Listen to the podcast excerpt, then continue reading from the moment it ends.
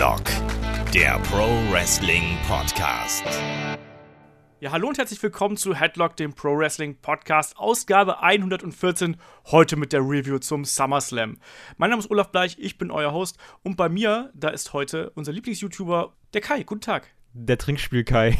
Genau, der Trinkspiel Kai. Äh ah, das war schwierig. Das war echt schwierig. Die, diese dumme Regel mit dem, ich spring mal direkt kurz rein, die dumme Regel mit dem bei jedem Kickout trinken war echt dumm. Aber ich hab's durchgezogen. Äh, was denn trinken? Ein Bier oder ja, ein genau, so. Bier? Oder? Wir hatten halt Bier, genau. Wir haben immer gesagt, halt immer, halt wir einfach einen Finger quasi, weil wir haben extra ein Glas geschüttet. Das Dumme, was wir aber auch noch gemacht haben, wir dachten so, ja, letztes Mal hatten wir irgendwie Shots, deswegen lass mal diese, diese Klopfer kaufen. Kennst du bestimmt, ne? Diese, ja. wie Feigling und so ein Kram. wir haben davon einfach so zwei Fun-Packs gekauft. Da sind dann irgendwie so Mischungen drin. Und das waren dann pro Paket 25. Und es hat halt einfach jeder von uns 25 Klopfer getrunken. Und, und wohlgemerkt, wir nehmen den Podcast hier am Nachmittag auf. Das heißt, es ist maximal 10 Stunden her, äh, dass der SummerSlam ungefähr vorbei ist und dann entsprechend ein paar Stündchen mehr, dass das Trinkspiel vorbei ist. Dass du jetzt hier nicht ins Mikrofon kotzt, ist echt ein Wunder. Ich, ich muss einmal ganz kurz was dazu erzählen. Also einmal ganz, nur ganz kurz. Und zwar, ich war dann, ähm, ich war halt wirklich nicht mega betrunken, ne? Das ist die Sache. Ich bin, ich trinke drei Hugo, ich liege in der Ecke, ne? Also wirklich. Ähm, irgendwie so Sekt oder so killt mich total. Aber so die anderen Sachen, dieses Bier und so, das geht eigentlich. Also davon werde ich nicht so mega betrunken, jetzt auch von diesen Klopfern nicht. Aber ich war halt trotzdem irgendwie dementsprechend angetrunken. Und ich habe ja sowieso, wissen wir, habe ich ja schon mal erzählt, dass ich halt, wenn es irgendwie relativ spät ist, dass ich dann sehr häufig Geld ausgebe für irgendwelche Sachen. und ich habe es ja schon geschrieben, also ähm, in unserer Gruppe. Das war dann nämlich so, weil ähm, während des SummerSlams und auch in der Kickoff-Show war ja immer diese Werbung, dass es nämlich 30% Rabatt gibt auf den WWE-Shop. Hat funktioniert. Ja, hat funktioniert. Denn ich habe mir dann einfach ähm, für 140 Euro Sachen bestellt. Einfach alles. Und also sind noch ein paar Sachen bei, die, die, ich ganz, die ich wirklich cool finde. Auch irgendwie so ein Kevin Owens Pullover für 13 Pfund. Ich finde, das geht mega klar, weil da waren auch viele Sachen reduziert. Einfach auch coole Sachen. Irgendwie so ein, ein Langarm-Shirt von Nakamura. Also eigentlich relativ coole Sachen. Und dann noch äh, T-Shirts, die ich eh schon haben wollte, so ein AJ Styles T-Shirt für mich und meine Freundin. Aber das Dumme, was ich mir wirklich gekauft habe, das war, das war der betrunkene Kai. Weißt du, was ich mir gekauft habe? Ich weiß es nicht. AJ Styles Eiswürfel. AJ Styles Handschuhe. oh nein. Und die haben einfach 18 Pfund gekostet. Oh nein, das ist also, die, wozu? Ich weiß es nicht, aber ich wollte die haben. Wunderschön. Da kannst du demnächst mit denen klettern gehen oder sonst Wir was. können froh sein, dass es kein äh, Gürtel war. Der war auch einmal in meinem Warenkorb und habe ich wieder rausgetan. Weil der hat dann doch 300 Pfund gekostet. Trotz 30 Prozent. Ja, äh, wirklich. Also normalerweise irgendwie war der bei fast 400 oder sowas. Und dann also manche Sachen waren noch nur 20% oder sowas drauf, aber der war immer noch bei 300 Pfund, das war nicht so gut. Tja, siehst du mal, während du Geld ausgegeben hast und dich betrunken hast, da habe ich gestern bis äh, Mitternacht gearbeitet und hab dann bin um 6 Uhr aufgestanden, damit ich den SummerSlam gucken kann. Du hast so. das Geld verdient, was ich ausgegeben habe. ja, genau. Aber wir haben beide die Wirtschaft angekurbelt, das ist das Gute an der ja, Sache. Ja, genau, eben. Ne? Der, eine, der eine auf die produktive und der andere auf die vergnügliche Art. Ey, naja, immerhin. machst du nichts dran. Ja machst du nichts dran. Aber wir haben beide den SummerSlam natürlich geschaut, äh, ausgiebigst. Ja. Und wir haben natürlich auch NXT geschaut ähm, am, am Abend davor. Ne? Sehr guter Event, haben wir ja auch hier mit dem äh, Ulrich besprochen. Und dann würde ich sagen, genug äh, der langen Vorrede, lass mal in den SummerSlam starten. Also erstmal in den SummerSlam zu starten, war ja offensichtlich vor Ort gar nicht so einfach, ähm, weil offensichtlich hatten die mal wieder Einlassprobleme. Das gab es ja zuletzt häufiger. Also ich erinnere mich, als, als ich im vergangenen Jahr ähm, bei WrestleMania 32 war, da gab es das eben auch, dass während der Pre-Show, beziehungsweise während der Kickoff-Show, dass da eben ja ganz viele Leute eben schon noch vor der Tür saßen und äh, Ryback und äh, wie weißt du das, Kalisto, glaube ich, damals, dass die auch quasi vor leeren Rängen gekämpft haben. Und hier war es ja auch so. Also der Opener war dann ähm, The Miss und die Miss Tourage gegen die Hardys und Jason Jordan. Und man hatte das Gefühl, dass die beiden einfach in einer leeren Halle gekämpft haben, oder?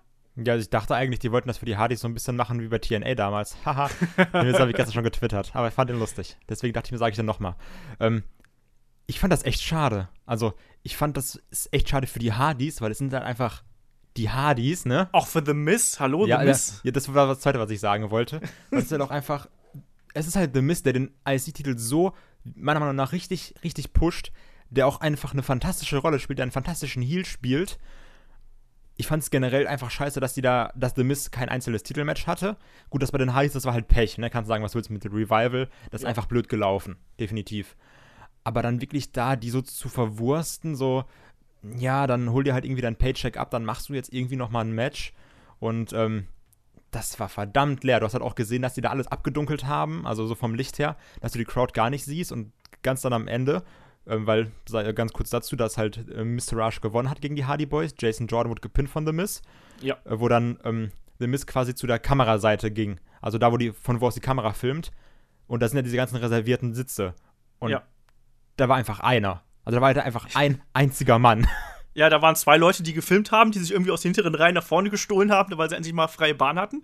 Aber ansonsten war da halt nichts. Und du hast aber auch gemerkt, dass der Kameramann selber sich bemüht hat, irgendwie den Kamerawinkel so einzustellen, dass wirklich nur The Miss und, äh, und, und ich glaube, äh, Curtis Axel war es, irgendwie zu sehen sind und nicht unbedingt die komplett leeren Ränge. Ne? Also da hat man schon gemerkt, dass es echt traurig war. Also ich habe halt auch äh, bei Twitter gesehen, da wurden ja auch die Fotos von den leeren Hallen gezeigt. Also ich verstehe das nicht, woran das liegt. Also es ist ja auch nicht so, als ob die Fans jetzt da erst seit äh, also als ob da, keine Ahnung, 20.000 Fans kurz vor Einlass kommen oder sowas. Ne? Also, so ist es ja noch nicht. Das ist ja auch nicht so mega getaktet, denke ich mir. Also, weil dann, dann zeigt doch halt erst noch mal zwei Videopakete oder sowas. Also, es ist ja nicht so, dass du das, dass du da jetzt wirklich komplett festgefahren bist bei den Matches. Ja. Weil ob du jetzt irgendwie kurz äh, vorm Ende nochmal drei Videopakete raushaust oder ob du jetzt sagst, okay, ja, wir merken gerade, gibt gerade Probleme beim Einlass, dann machen wir jetzt nochmal kurz zwei Videopakete einfach vorher, damit die Halle wenigstens ein bisschen gefüllter ist. Ja, keine Ahnung, wie die Organisation ist. Ansonsten, man muss halt zu dem Kampf sagen, der Kampf an sich war in Ordnung und man hat echt gemerkt, dass da die, die Jungs alle versucht haben, irgendwie das Beste rauszuholen. Äh, für mich war es überraschend, dass gerade Jason Jordan hier irgendwie da den, den Pin anstecken muss. Auf der einen Seite natürlich so, ja, von den Leuten ist natürlich der mit dem kleinsten Namen so in dem Sinne, aber er ist ja doch in dieser Kurt Engel-Geschichte drin. Und was bedeutet das jetzt für Jason Jordan, deiner Meinung nach, Kai? Ich glaube, ganz ehrlich, dass, also je weiter wir kommen, wird diese Kurt Engel-Sache irgendwann totgeschwiegen werden. So typisch für WE einfach. Dieses Jahr, wir hatten mal diese Idee und wir haben gemerkt, die war echt nicht gut. Die klang vielleicht auf dem Papier, klang die gut, aber schon dann beim Aussprechen haben wir gemerkt, ah, vielleicht doch nicht so fantastisch. Das ist ja auch anscheinend die Sache, die so Backstage vielleicht abgeht. Es sollte ja auch Jason Jordan gegen den Miss kämpfen um den Titel. Vielleicht kommt das sogar noch. Aber ich sehe da jetzt nicht so die Mega-Sache für Jason Jordan. Ich kann mir auch vorstellen, dass wir dann irgendwann einfach wieder American Alpha bekommen. So nach dem Motto, ja, da ist mal was passiert, aber reden wir halt einfach nicht weiter drüber. ja, ich. Also, das ist der eine Gedanke natürlich, also dass quasi einfach diese Geschichte fallen gelassen wird, dass man merkt, so, hä, der kommt ja auch nicht so wirklich an. Also, er zieht ja auch keine großen Reaktionen. Ähm, und meine andere Theorie ist, dass er vielleicht irgendwann eben auch switchen muss. Also, dass man ihn quasi dreht um, und vielleicht, auch, dass Kurt Angle ihn auch mehr unter die Fittiche nimmt, so geschichtsmäßig, und ihn dann härter rannimmt und härter trainiert und dass er dann eben äh, eine härtere Variante von sich zeigt, so in der Version. Aber das wäre halt das, der Optimalfall, sagen wir mal so. Ich fand, dass er halt hier, gerade beim Entrance zwischen den beiden Hardys, das sah, sah halt aus wie der Schuljunge so ein bisschen, oder? Obwohl die alle passendes Outfit hatten, aber er wirkte doch da total fehl am Platze. Ja, also ich fand auch schon bei Raw diese Zusammensetzung, dass du dann, das war ja wirklich so allerletzte Eisenbahn, dann hast du da, also The Miss, ach, äh, Jason John und die Hardys, das hat auch einfach für mich nicht zusammengepasst. Das war wirklich in der letzten Sekunde zusammengewürfelt und dann, ja, machen wir halt mal irgendwie. Also mir hat auch diese Kombination irgendwie nicht gefallen. Also ich habe da keine Chemie gesehen persönlich.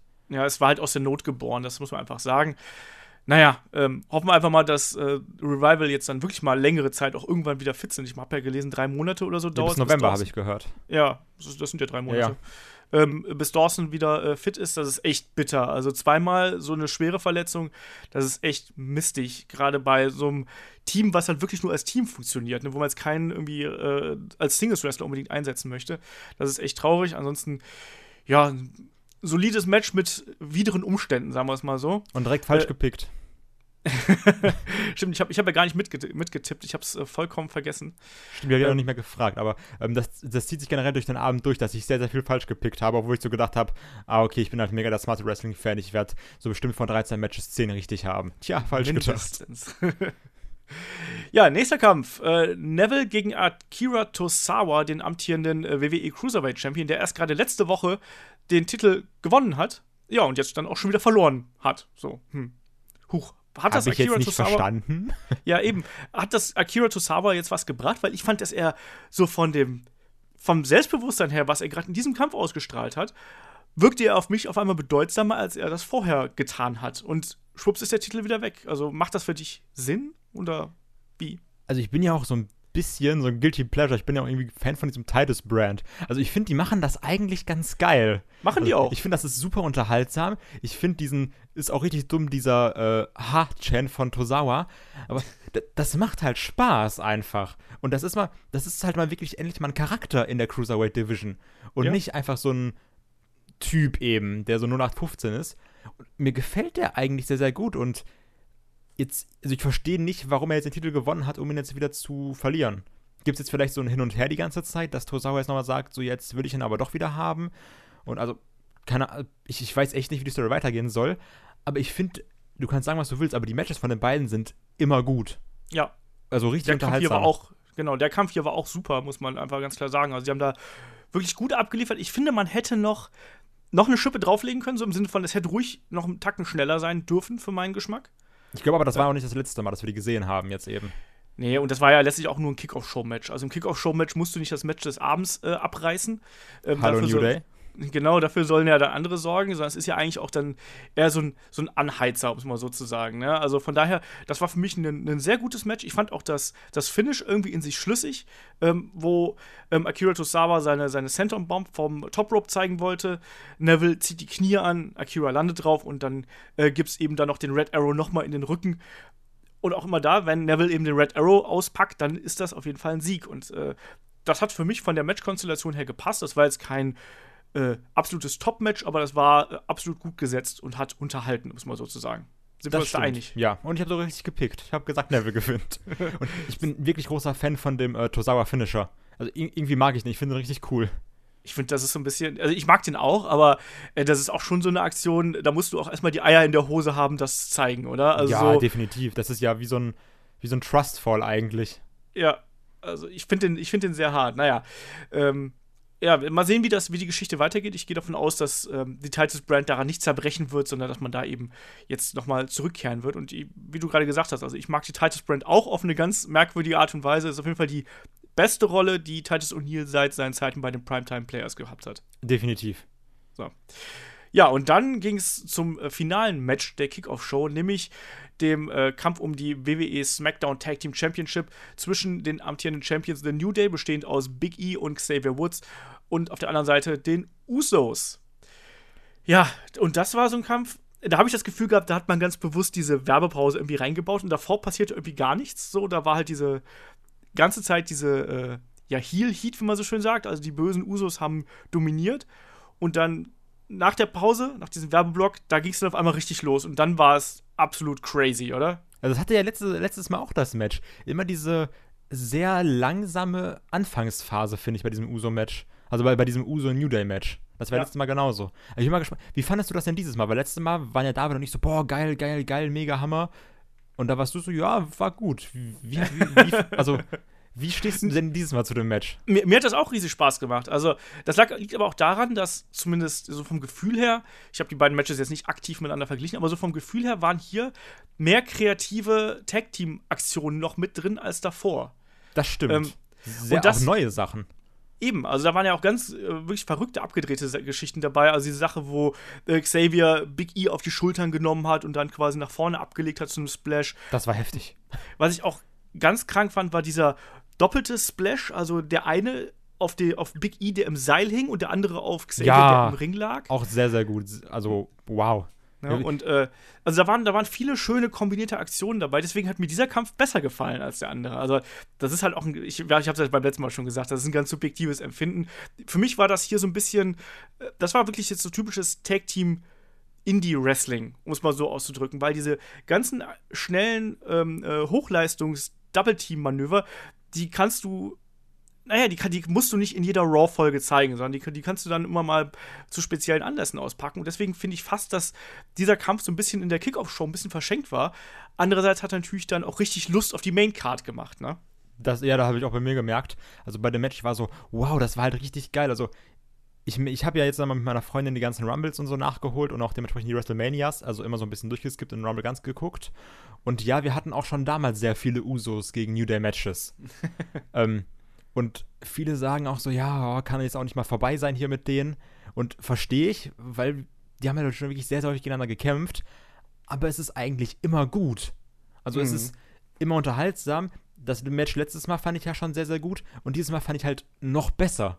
Ja. Dieses, ich bin auch sehr großer Fan davon, wenn man in einem Tag-Team quasi seine zwei Finisher kombiniert. Weil wo dann äh, Big E das Big Ending gemacht hat und dann Silver Woods, ähm, wo der eben auf dem Seil läuft und dann noch dann springt, wo wie er letztens diesen extrem weiten Elbow gemacht hat. Ja. Wo die dann daraus die Midnight Hour gemacht haben. Also das ist dieses zwei Finisher, die eigentlich kombiniert werden mit dem Tag, also mit dem Tag Team Finisher. Ich finde das so einfach nur von der von der Psychologie her war das so ein gutes Match. Ja. Und es hat mir gefallen und ich finde auch das zeigt mal wieder, dass egal welches Team kämpft vom New Day, also egal ob es irgendwie Kofi und Woods, Woods und Big E, Big E und Kofi, jedes Team funktioniert super auf seine eigene Art und Weise. Ja, und vor allem, ich finde, gerade Big E und Xavier sind halt so konträre Wrestler einfach. Dadurch hat Xavier halt eben automatisch so die Außenseiterrolle. Also der wirkt ja einfach deutlich schmächtiger und wie wir schon mal gesagt haben, der, der ist nicht ganz so oft im Ring, ähm, ist so ein bisschen dann auch der, der freakige Spaßvogel irgendwie. Und dadurch hast du aber dann auch immer diese Überraschungseffekte. Ne? Wer hat denn erwartet, dass ein Xavier Woods ein Big E auf die Schultern nehmen kann und solche Sachen? Definitiv. Ähm, ich ich finde dieses, dieses, diese Underdog-Geschichte innerhalb von The New Day mit Xavier Woods ähm, auch gegenüber Kofi, finde ich eben höchst interessant und dadurch können eben Matches wie das jetzt hier nochmal eine zusätzliche Dynamik dazu entwickeln. Äh, das hat super funktioniert und ich muss mal ganz kurz nochmal auf zwei Dinge ansprechen. Ich muss ja auch mal auf die Outfits zu sprechen kommen. Also erstmal, sind dir die rosa Schuhe von Big E aufgefallen? Ähm, nee, ich bin nämlich bei den Outfits, ich bin nämlich bei den Outfits hängen geblieben und habe ganz überlegt, also warum, woher? Also weil war das, das ja, war ja? das Thundercats? Ich, ich bin weiß, mir nicht ganz sicher. Ich weiß es nicht. Ich war mir nämlich, also weil die sind ja häufiger bekannt dafür, mal irgendwelche Sachen aus Mangas oder Comics oder sowas ja, zu nehmen oder Cartoons. Und äh, wie halt bei WrestleMania mit der, mit der Ginyu Force. Ich war mir da echt nicht sicher. Aber jetzt, wo du Thundercats sagst, kann das sogar sein. Ja, ich meine, ich meine, es ist Thundercats. Also ihr da draußen, wenn ihr wisst, ob das Thundercats ist oder ob es was ganz anderes ist, dann schreibt uns das gerne hier äh, an fragenheadlock.de oder einfach unter das Video oder unter dem Beitrag, je nachdem, wo ihr es hört. Äh, Vielleicht liegen wir da richtig, vielleicht liegen wir da falsch. Mal sehen. Ja, ansonsten schönes Ende für, die, für die Kickoff-Show. Also ich bin dummerweise genau davor ins Bett gegangen, so, hm, schade. Schlecht, denn, warte ganz kurz einmal nochmal, für die, also war eigentlich komisch, es würde eigentlich jeder wissen, was passiert ist, weil sonst macht es keinen Sinn, die äh, Review zu hören. Stimmt, du hast ähm, recht, ja. Die Usos haben nämlich gewonnen. Ich habe wieder falsch gepickt und die Usos sind wieder mal, ich glaube jetzt Four-Time Tag Team Champion, oder? Oder sogar häufiger. Six, ach, keine Ahnung. Auf jeden Fall sind sie wieder mal Tag Team Champion verdient. Ich bin gespannt, wie es weitergeht, weil eigentlich werden wir jetzt ja wieder ein New Day gegen Usos Match haben. Und ja, man muss halt sagen, bei, wenn die Matches diese Qualität beibehalten, ähm, dann können, dürfen die auch ruhig noch mal gegeneinander antreten, meiner Meinung nach. Also, das macht ja Spaß, die anzugucken. Deswegen, und ich, ganz ehrlich, ich finde, da passt es auch zu, wenn du sagst, okay, wir machen jetzt irgendwann mal ein Match mit einer Stipulation. Also es wird eigentlich Zeit, ne? Es wird Zeit für einen Leiter Fehde, oder sonst irgendwas. Genau. Die Fehde ist jetzt irgendwie so auf dem Punkt, wor worüber wir ja schon häufig geredet haben. Häufig hast du einfach diese Gimmick-Matches, um Gimmick-Matches zu haben. Aber sehr geil ist es dann ja eigentlich, wenn du sagst, okay, wir haben jetzt das Gimmick-Match, weil die Fehde ist jetzt so übergekocht. Die Leute können sich so nicht leiden oder dann, jetzt, jetzt muss irgendwie der nächste Schritt kommen. Und ich finde, bei den Usos und New Day ist das jetzt eigentlich so der Zeitpunkt dafür. Ja. Dass du jetzt ja, sagst, jetzt kommt nochmal irgendwas genau, die haben jetzt eigentlich oft genug sich in normalen Matches gegenübergestanden. Jetzt wird es Zeit, dass auch mal da was Zusätzliches äh, reinkommt. Ich kann mir da auch so ein Two or Three Falls fände ich spannend. Ich fände ein Leiter-Match super spannend. Mal gucken, aber du hast äh, absolut recht. Also da muss jetzt, das wird ja weitergehen, weil der Titel hat gewechselt. Entsprechend äh, gibt es ein Rematch und vor allem, naja, so viele große Tag-Teams. Jetzt mal, nehmen wir mal Brisengo vielleicht noch äh, äh raus irgendwie. Hätte ich auch Bock drauf, bin ich ganz ehrlich. Bock, ganz im Ernst, ich würde die vielleicht auch alle, die alle im Leiter-Match ich glaube, das wäre richtig. Sein. Also ich glaube, da würden einfach sehr, sehr gute Ideen bei rumkommen. So von der, von der Kreativität her. Eben, und das sind alles gute Wrestler. Also von daher äh, schauen wir mal. Also auf jeden Fall gefällt mir da die Tag Team Division derzeit zumindest wieder ganz gut. Ähm, auch wenn natürlich so die Fülle an Teams halt eben nicht da ist. Aber zumindest die Teams, die da sind, die liefern ab. Ne, die einen im Unterhaltungssektor ja. mit Brisengo und dann die eben, die Jungs hier eben im Ring. Und mal, mal abwarten, auch wie diese Brisengo-Geschichte weitergeht. Vielleicht kriegen wir da ja dann auch noch das Comeback der, äh, naja, sind es die Wyatts oder Luke Harper und Eric Rowan auf jeden Fall. Wir werden sehen. Ja, und dann nach zwei Stunden, wohlgemerkt, nach zwei Stunden Kickoff-Show. Ähm, sehr, sehr lang, wirklich sehr, sehr, sehr lang. lang. Zwei Stunden Kickoff-Show ist halt einfach der Wahnsinn. Also, das ist hart an der Grenze, ne? Und dann ging es halt eben los mit John Cena gegen Baron Corbin. Und, Aua. Ja. Ich dachte mir als das losging, dachte ich mir so, hui, oh, John Cena im, im Opener, das ist ja ziemlich cool, weil die Crowd war halt sofort da. Ne? Also als die Musik von John Cena startete, war er so, wow, hast du sofort gemerkt, weil alle überrascht waren. Ja, und dann Baron Corbin und so weiter und so fort. Und das war für mich leider nur ein normales TV-Match, was eigentlich auch in dieser Form bei dem Pay-Per-View nichts zu tun hat. Und ganz kurz dazu, also ich habe, weil ich habe es vergessen zu erwähnen, aber jetzt, wo du TV-Match sagst, ist das mein perfekter Anknüpfungspunkt. Also danke für die Vorlage. ähm, die Stage, scheiße. Also, es ist SummerSlam. Ich hatte wirklich richtiges Big-Time-Feeling. SummerSlam soll ja halt das WrestleMania des Sommers sein und du hast die stinknormale Raw-Stage und kein Pyro. Und ich dachte ja. mir, warum? Also so, das habe ich nicht verstanden. WWE hat so viel gemacht, um SummerSlam so groß zu verkaufen. Und dann, dann machst du, dann machst du das Standardprogramm? Das fand ich scheiße. Also das dachte ich so, ja, also wird irgendwie dem, dem, dem Hype nicht gerecht.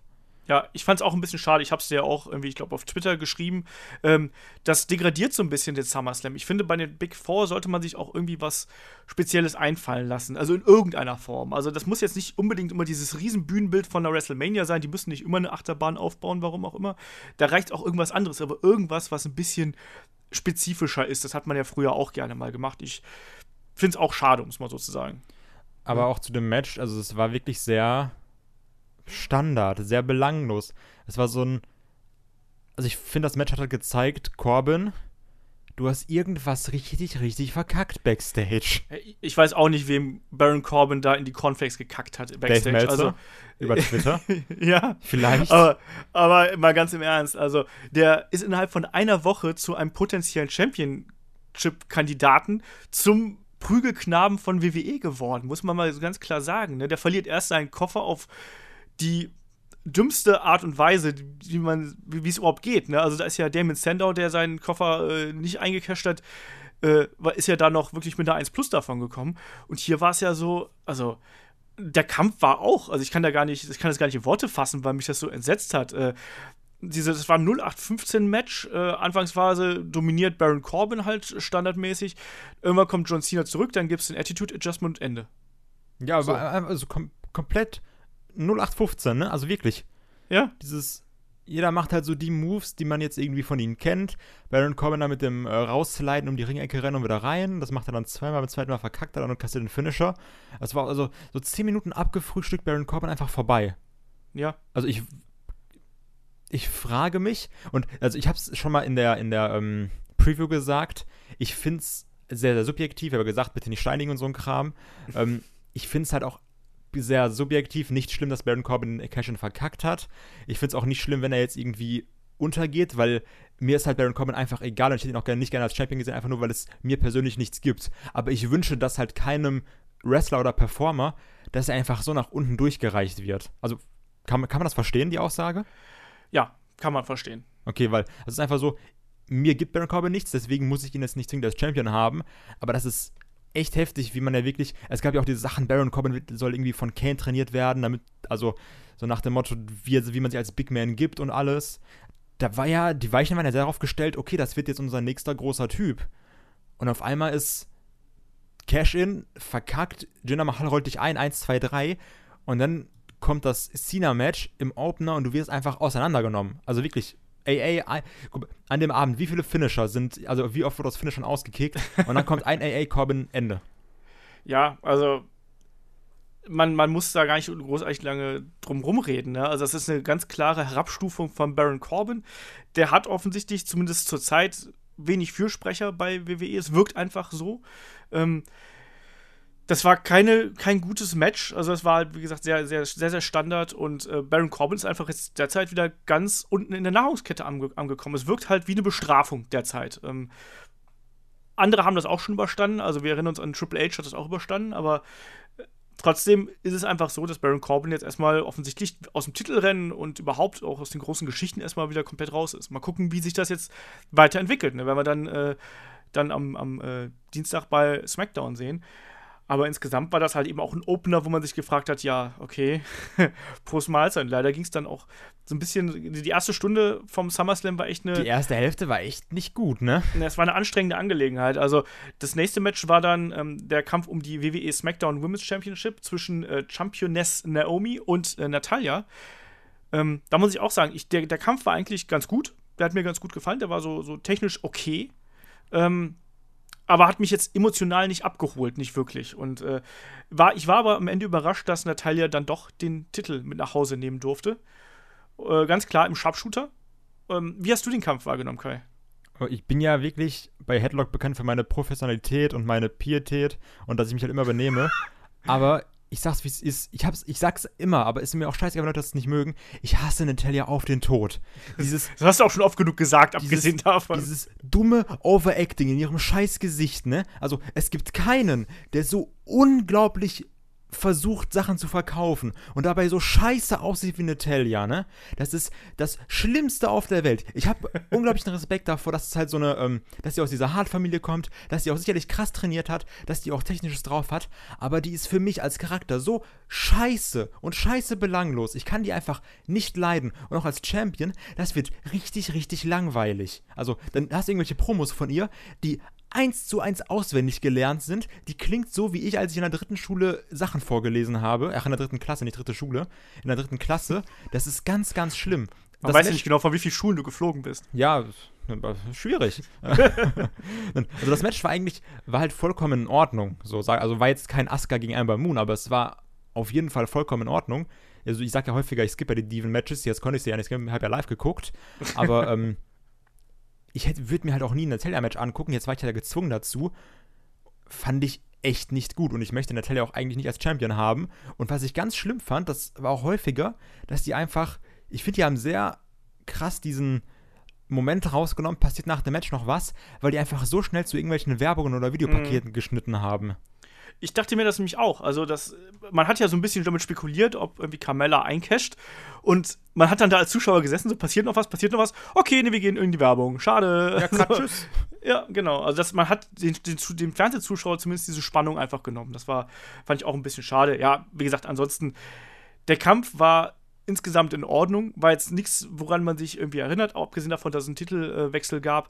Ähm, das kann man so machen, sage ich mal. Also, aber ja, trotzdem, klar. jetzt so in der Abfolge ist es halt eben so ein Kampf, der, der ist halt da. Muss ja, mal so ganz ist wirklich, ist halt einfach da.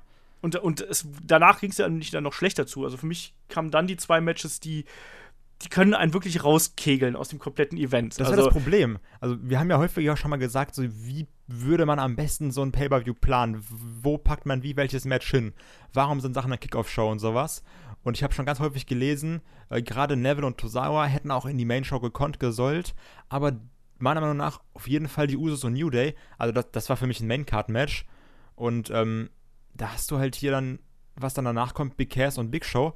Und wirklich, wie du schon gesagt hast, die erste Stunde, die haben einfach alle schlechten Matches an den Anfang gepackt. Sodass du dich quasi richtig, also dass du dir den, deinen Weg zu den guten Matches verdienen musstest. Mhm. Ich habe gerade eben ähm, hat ein Kollege geschrieben, irgendwie hier so, ja, äh, das äh, NXT-Roster wischt mal wieder mit äh, dem Main-Roster den Boden auf. Und ich habe gedacht, wenn der SummerSlam an sich nur fünf Matches gehabt hätte und zwei Stunden lang gewesen wäre, wäre es auch ein guter Event gewesen. Auf also jeden so Fall, aber es ist einfach lang, also mit vier Stunden. Genau. Mit sechs Stunden eigentlich. Ja, Kickoff-Show, klar, natürlich. Mit fünf natürlich, ne? Also, und jetzt hat man eben dann, um mal wieder auf den Tonus jetzt zurückzukommen, dann hat man hier eben dann zwei Matches hintereinander, ähm, die halt wirklich furchtbar waren. Also Big Cass gegen Big Show mit Enzo Amore im Shark Cage. Ist ja eine Boah, der dünnsten Stipulations, ne? Sind wir mal ehrlich. Ja, aber der Kampf an sich war auch Gegurke. Also Big Show hat das noch versucht, das irgendwie rauszuholen, aber Big Cass hat auch irgendwie alles, was er mal an Charisma gehabt hat, komplett eingebüßt und auch irgendwie an Fähigkeiten. Ich weiß nicht, was sie gerade mit ihm da versuchen, aber das hat für mich überhaupt nicht funktioniert. Ähm, Enzo Amore war ja so der das klingt so blöd jetzt, aber der war eigentlich für mich der einzige Unterhaltungsfaktor in diesem gesamten Kampf. Ja, so. mit diesem. Aber das war auch. Aber das, das war halt die Clownerei, weißt du? Das ist halt diese Clownerei, wenn er da oben rumzappelt, wenn er dann äh, sich erst ein Shirt auszieht und dann eben sich damit Öl einreibt, bis er dann so. Was ja auch kreativ ist. Das war witzig, das, das war okay. Das war, wir klingen gerade wie die übertriebenen Arschlöcher einfach, ne? Dieses, das, war, war ja schon lustig so, der, der, der kleine Enzo oder wieder, was er da so gemacht hat. Und das Match war nicht gut so. Aber der Anfang war einfach echt nicht gut. Und auch dieses, das, das gleiche wie mit Baron Corbin, einfach, dass Enzo Amore wirklich gehasst wird backstage, weil er ist dann da oben im Ring, kommt dann da raus, kassiert den Big Boot und das war's dann. Und dann liegt er halt ja. rum für drei, drei Minuten, bis das Match zu Ende ist. So läuft das halt. Also, also ich glaube, da ist echt viel böses Blut gerade backstage bei manchen ja, es, Leuten. Es wirkt ein bisschen so, ne? Also, dass da einige, die hochgekommen sind äh, vor kurzem, dass die jetzt derzeit so ein bisschen, man sagt ja hier, dass das WWE Doghouse und so, ich weiß nicht, ob es das gibt, aber auf jeden Fall, dass die aktuell Backstage echt einen schweren Stand haben und Enzo Amore gehört auch dazu, weil klar, auf der einen Seite hat er da gut unterhalten und das will ich da auch gar nicht absprechen, auf der anderen Seite aber so sang- und klanglos da quasi das alles dran zu geben, das war dann eben schon ein bisschen merkwürdig, ne? Und wie gesagt, der Kampf hat mich überhaupt nicht abgeholt und äh, ich hoffe, dass diese Fehde jetzt endlich vorbei ist und ich hoffe auch, dass Big Cass kann ja eigentlich auch ein bisschen was zumindest. Also der war ja auch in seinen Solo-Matches da irgendwie so ein bisschen äh, als guter Junge war er auch irgendwie latent unterhaltsam, aber diese Fehde mit Big Show hat ihm vielleicht so vom In-Ring-Wissen vielleicht weitergebracht, aber so vom Standing her bei den Fans eigentlich so überhaupt nicht. Das Einzige, was sich da verändert ist irgendwie seine Körperbräune, die 5000 Mal extremer geworden ist. Also ich, also ich finde, du merkst einfach wirklich von Woche zu Woche, was für ein Fehler das war, Big Cass und Enzo Amore zu trennen. Also, so sehe ich das zumindest. Ja. Enzo Amore halt ist halt als Wrestler einfach nicht sehr, sehr gut. Das ist ein Euphemismus. Ähm, und Big Cass ist einfach am Mikrofon okay, mehr aber auch nicht. Und im Ring gut, nennen wir es mal so, aber es ist so, so die beiden gehören einfach zusammen. Alleine wird da auch, glaube ich, nicht viel kommen. Ja, äh, es ist eine schwierige Geschichte. Ich glaube, da werden wir dann auch im nächsten Podcast nochmal drüber reden. Äh, einfach die nächste Ausgabe, da geht es ja dann um die Entwicklung nach dem SummerSlam. Und ich glaube, da können wir auf jeden Fall auch nochmal lang und breit uns dem Thema äh, Big Cass widmen, weil das ist wirklich also es ist eine Baustelle, genauso wie Enzo Amore, das ist auch eine Baustelle. Also, wie gesagt, wir wollen jetzt ja gar nicht übermäßig äh, kritisch hier mitzugehen. Also, weil es, wir haben ja gerade auch schon gesagt, es gab ja auch vieles Gutes beim SummerSlam, aber wie gesagt, diese erste Stunde, die war halt eben hammerhart. Und ähm, die Entwicklung mancher Talente ist äh, besorgniserregend, beziehungsweise die nicht vorhandene Entwicklung mancher Talente ist besorgniserregend. Ne? Eine bessere Überleitung kannst du doch jetzt gar nicht gebaut haben, oder? genau. Das nächste Match war dann Randy Orton gegen Rusev. Ähm, und das fing eigentlich, wie ich fand, ganz verheißungsvoll an, nämlich mit einer äh, frühen Attacke von Rusev gegen Randy Orton, der Randy Orton unter anderem mit einem äh, Fallaway Slam gegen die äh, Absperrung draußen gedonnert hat. habe ich gedacht so, oh, passiert hier was? So irgendwie was Cooles, eine, eine Geschichte. Weil es hat ja keiner Bock auf das Match, ne? sind wir mal ehrlich. Also das war so ja, das Match, wo man sich so gedacht hat, so ja, eigentlich brauche ich die Fehde jetzt nicht wirklich. Aber dachtest nee, du, okay, vielleicht, weil es ist ja auch immer so, diese Matches, wo du dann sagst, okay, darauf habe ich eigentlich gar keinen Bock, die überraschen dich ja auch teilweise sogar. Wenn dann genau. die beiden Wrestler sagen, okay, so, wir sind jetzt irgendwie nicht die geilste Story, aber wir hauen jetzt halt wrestlerisch so einen raus, dass sie alle denken, wow, das war cool. Ja. Aber das war hier nicht der Fall. Nee, ich habe mich genau das gehofft, dass halt irgendwas passiert, was man nicht erwartet. Und es kam auch irgendwas, was man nicht erwartet, aber auch ja, irgendwie war es dann ein bisschen unglücklich. Ähm, da gab es nämlich einfach, kaum dass Rusev im Ring war, gab es und der die Ringglocke geläutet hat, gab es einen echt fiesen RKO. Und dann war es schön. Ne, und dann 1, 2, 3 vorbei. Äh, zehn Sekunden äh, hat der Kampf gedauert, laut Wikipedia. Ja, und äh, damit war diese ganze Geschichte dann auch schon gegessen. Ähm, ich ich habe darüber nachgedacht. Also ich habe, wie, wie ich das jetzt aufgenommen habe. Also als Match kann man das ja nicht bezeichnen, deswegen äh, sind wir da, lassen wir das komplett außen vor. Ähm, also ich sag mal so, wenn ich in der Halle gewesen wäre, hätte ich, glaube ich, gejohlt und riesig Spaß an diesem Moment gehabt. Ähm, auf der Couch habe ich auch gejohlt und danach so, hm, Moment, was ist denn das für ein Blödsinn eigentlich? Ne? Und jetzt ist Rusev kann sich äh, wahrscheinlich ein Zimmer neben äh, Baron Corbin nehmen aktuell, oder? Das habe ich auch getwittert, ne? Ein neues Tech-Team, Baron Corbin und Rusev. ähm, also ich weiß auch nicht, liegt das immer noch an dieser Sache, dass da damals diese, diese Sache mit Lana irgendwie veröffentlicht, veröffentlicht wurde, dass sie da verlobt sind oder so ein Kram? Dass Rusev deswegen wie immer noch unbeliebt ist und dass es deswegen immer noch Probleme gibt backstage, weil ich weiß es irgendwie nicht. Also Rusev wird ja auch einfach immer mehr nach unten durchgereicht. Dann die Niederlage gegen Cena, so ja, okay, natürlich, ist halt Cena. Hier Battleground, alles äh, patriotisch, bla bla bla. Aber jetzt auch noch die Sache mit Randy Orton, wo du denkst, Randy Orton braucht den Sieg eigentlich nicht wirklich, weil es ist halt Randy Orton, der ist jetzt auch schon irgendwie eine, eine, sagen wir mal, eine lebende Legende quasi mit den Sachen, die er schon gemacht und erreicht hat. Und dann haben wir da den Rusev, der ist noch unter 30, der ist irgendwie noch frisch, den, der müsste mal wieder aufgebaut werden. Und dann verlierst du in 10 Sekunden. Ja. Ich kann es auch nicht ganz nachvollziehen. Also, es, was ich gelesen habe, dass es eventuell darum gehen könnte, dass Randy Orton, nachdem er quasi äh, dafür Jinder Mahal jetzt mehrmals verloren hat, dass er ein bisschen unzufrieden war und dass man ihm jetzt quasi wieder einen einfachen Sieg gegeben hat, um ihn quasi wieder aufzubauen. Ob das so der Fall ist, weiß ich nicht. Ich finde diese Entscheidung auf jeden Fall auch sehr fragwürdig, dass man da noch nicht mal einen, einen ansatzweise kompetitiven Kampf draus gemacht hat. Also, vielleicht gab es auch Zeitprobleme, ich weiß es nicht, keine Ahnung, aber es ist halt eben so. Dann hätten sie den Kampf lieber weglassen sollen, aber dann wäre wahrscheinlich Orton noch unzufriedener gewesen, weißt du? Also, naja, eben. Es, es ist, ich, egal wie man es dreht und wendet, also dieser Kampf hat zwar für einen Aha-Moment gesorgt, aber dann auch leider das Oho äh, kam dann hinten dran. So. Ja, ähm, lass uns einfach zum nächsten Kampf springen, weil sonst ärgere ich mich zu sehr.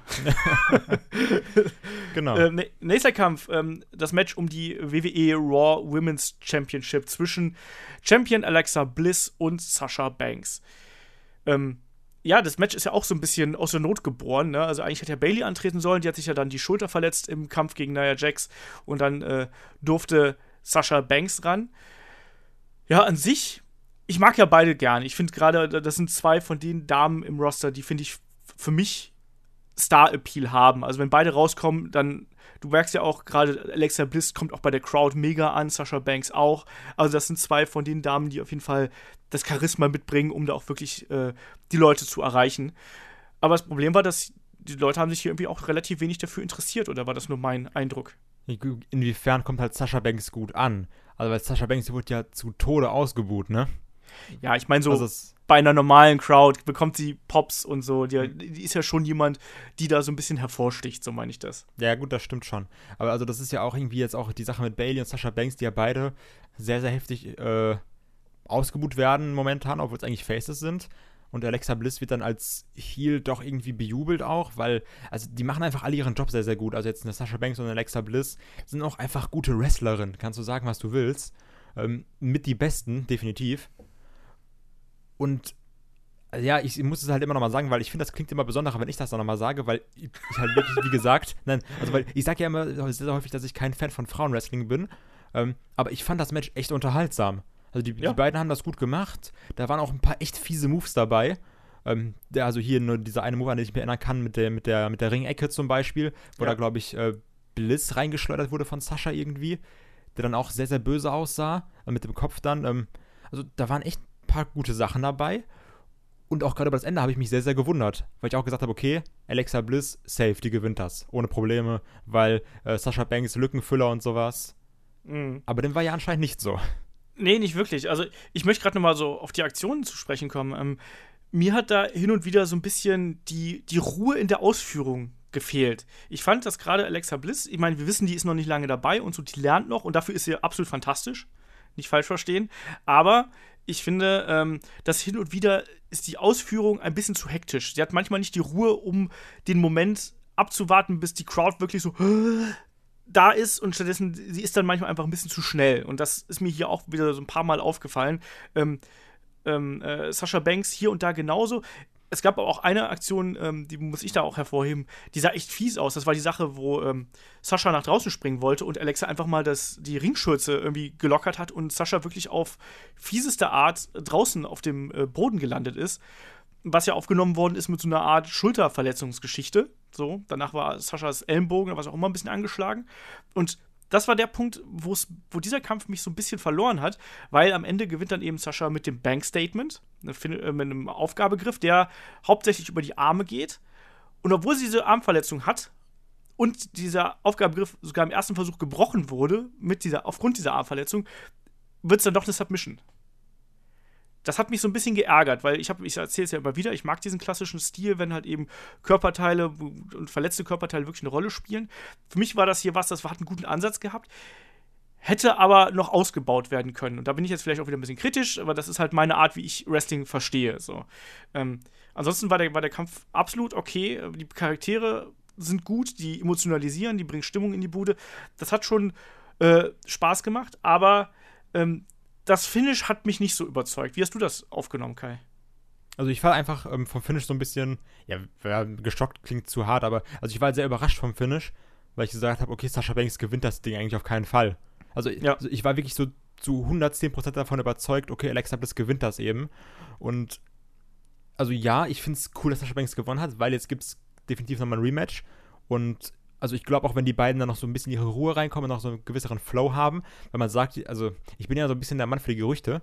Ähm, anscheinend können die beiden sich ja wirklich auch Backstage nicht leiden. Also dass, dass er so, so hier ähm, Bret Hart und Shawn Michaels in äh, weiblich vielleicht. ähm, aber ich finde, dafür arbeiten die sehr, sehr gut zusammen. Und ich, ich hoffe halt, wenn das dann noch so ein bisschen routinierter wird, dass die dann nochmal eine Schippe drauflegen können, vielleicht nochmal eine Schippe drauflegen können. Und von daher freue ich mich da eigentlich drauf, dass man da den Weg weitergehen kann. Und außerdem hat es natürlich jetzt noch äh, Potenzial offen gelassen für Sasha Banks gegen Bailey. Was man ja, ja auch eigentlich nochmal im Main Roster sehen möchte, was nämlich bei äh, NXT Takeover immer fantastisch war. Ja, auf jeden Fall. Also diese Geschichte muss dann eigentlich auch noch irgendwann aufgegriffen werden, weil da sind wir ehrlich, das ist eigentlich das Match, auf das wir auch alle warten. Also ich habe nichts gegen ein Rematch zwischen ähm, Alexa und Sascha, weil die beiden, die können es und die verstehen es und gerade was so die Präsenz angeht, sind die beiden super und am Ring, äh, im Ring können die beiden auch was. Aber trotzdem ist natürlich diese dieser schwelende Heel-Turn von Bailey äh, ist natürlich total interessant. Mal gucken, was einfach da rauskommt. Ne? Die können jetzt natürlich auch sagen: so, Sascha, du hast mir den Titel weggenommen. Ne? Du hast nur, weil ich verletzt war, hast du hier die Chance bekommen, ne? du äh, Opportunistin oder was auch immer für böse Worte man ihr da in den Mund legt.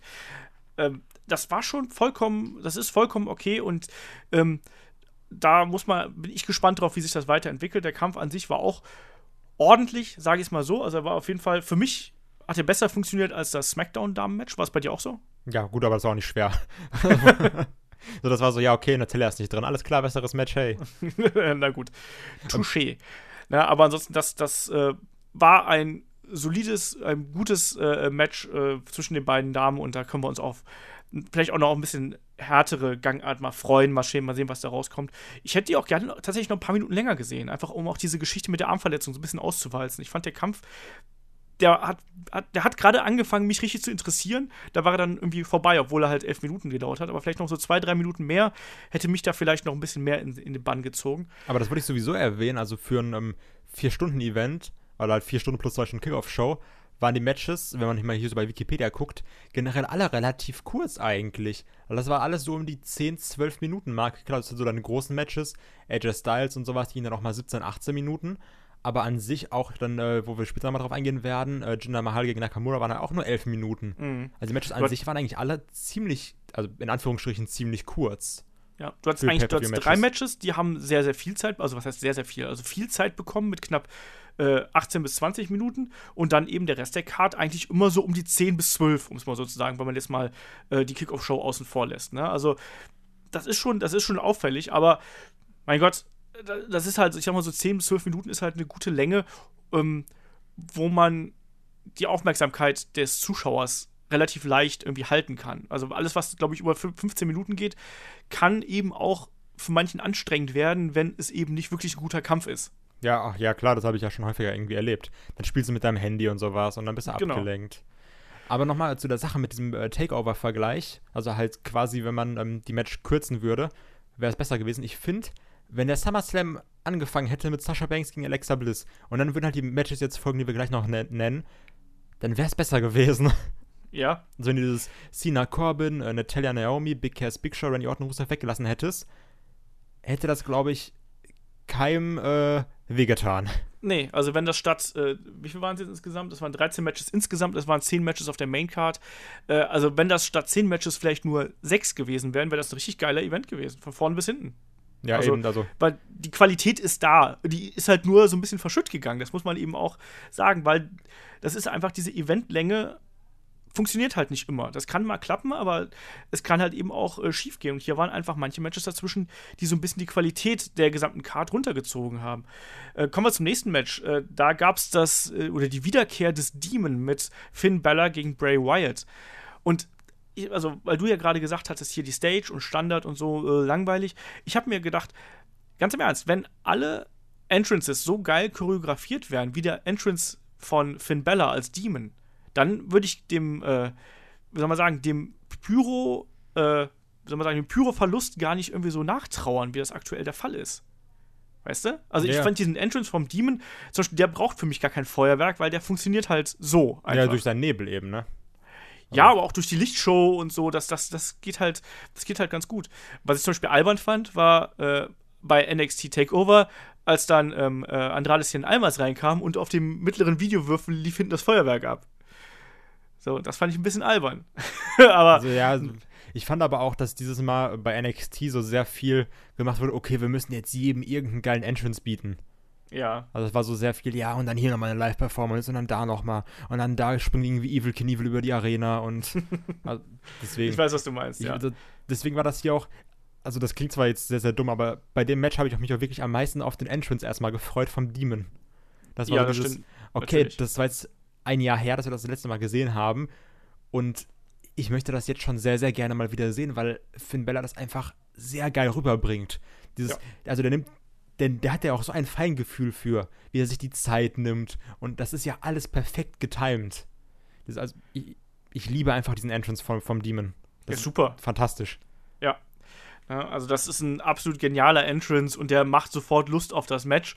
Äh, und das hat ja hier auch ganz gut funktioniert. Also du hast auf der einen Seite eben den Eater of Worlds mit Bray Wyatt und dann eben den Demon King Finn Bella und diese Geschichte, die wurde ja eigentlich auch zumindest zum Abschluss äh, ganz gut erzählt. Ne? Und auch innerhalb dieses Matches wurde das ja immer wieder aufgegriffen. Auch zum Beispiel, dass der Demon eben keine Angst vor ähm, Bray Wyatts Manierismen hat ne? und dann einfach aufsteht und ihn anschreit und dass dann auf einmal Bray Wyatt Angst davor hat. Aber man muss halt eben ganz klar sagen, das hier war ein Showcase für Finn Bella. Ja, ach klar, definitiv. Also, was anderes haben wir auch nicht erwartet, oder sind wir mal ehrlich? Also, wir haben halt alle gedacht, okay, jetzt kommt der, der, der Demon und er zeigt dann mal Bray Wyatt, was hier abgeht. Klar, man kann jetzt wieder sagen, oh, Bray Wyatt, oh, schwierig, weil der ist ja eigentlich ganz cool und wieder nach unten und der verliert ja sowieso immer nur.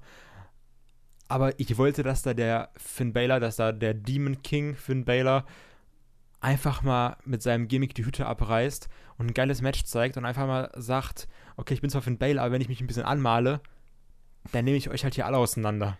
Ja, Ich das hat es halt auch geschafft. Also war komplett, hat dann komplett seinen Zweck erfüllt, dieses Match. Auf jeden Fall. Ich habe mir in dem Kampf auch gedacht, so eigentlich darf Finn Bella mit dem Demon-Gimmick die nächsten vier Jahre nicht verlieren. Weißt du? Dass, der, dass du wirklich eine ganz klare Unterscheidung machst. Wenn Finn Bella als Finn Bella antritt, ne, also mit seiner Lederjacke, mit dem Bella Club-Ding, dann ist er ein Wrestler wie jeder andere auch. Aber wenn er halt eben als Demon auftritt, ist er quasi unbesiegbar. Und dann braucht es einen ganz besonderen Wrestler. Bla bla bla. Weißt du? Ja, man ja, kann, du- du man kann damit so einen. Undertaker-Mythos aufbauen. Genau, genau so sehe ich das halt eben auch. Dieses. Also ich finde, David hat das ganz geil gesagt im letzten Podcast, weil ich mich halt darüber aufgeregt habe. Was ist aufgeregt? Also in der Preview hat er das geil gesagt.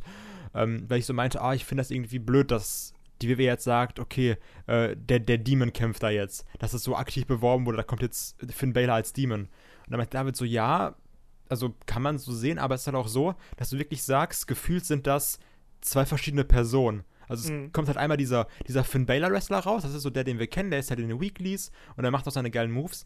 Aber wenn dann Finn Balor quasi als, nicht als der Finn Balor rauskommt, den wir kennen, sondern als quasi als andere Person, als anderer Wrestler, dann, da, dann ist es halt, also das ist dann eine, eine ganz andere Persönlichkeit, die da kommt. Das ist, das ist nicht der gleiche, das ist nicht der, der dann gegen Bray Wyatt verloren hat bei Raw, sondern das ist jetzt ein anderer, der da quasi rauskommt. Genau, du kannst ihn ja als wirklich als Attraktion aufbauen, ne? als wirklich als Special Character innerhalb eines bestehenden Universums, um es einfach mal so zu sagen. Der ist jemand, der taucht auch nur dann zu besonderen Gelegenheiten auf und dadurch, das ist ein Seller, ganz im Ernst. Also das, das ist ja auch ein Grund, weshalb du eine Show kaufen würdest, weil du genau weißt, da gibt es irgendwas Besonderes. Also Ja, ja, auf jeden Fall. den, den Entrance oder auch die, äh, ich, das, die, das, das Bodypaint war ja auch schon wieder anders, ne? Und das wurde ja auch schon bei NXT immer wieder so ein bisschen variiert, ne? Also man kann da ja auch mit diesem äh, Entrance spielen. Ähm, es gab ja damals bei NXT in London, ist er doch da als Jack, the Ripper. rausgekommen mit der, war das mit der Kettensäge?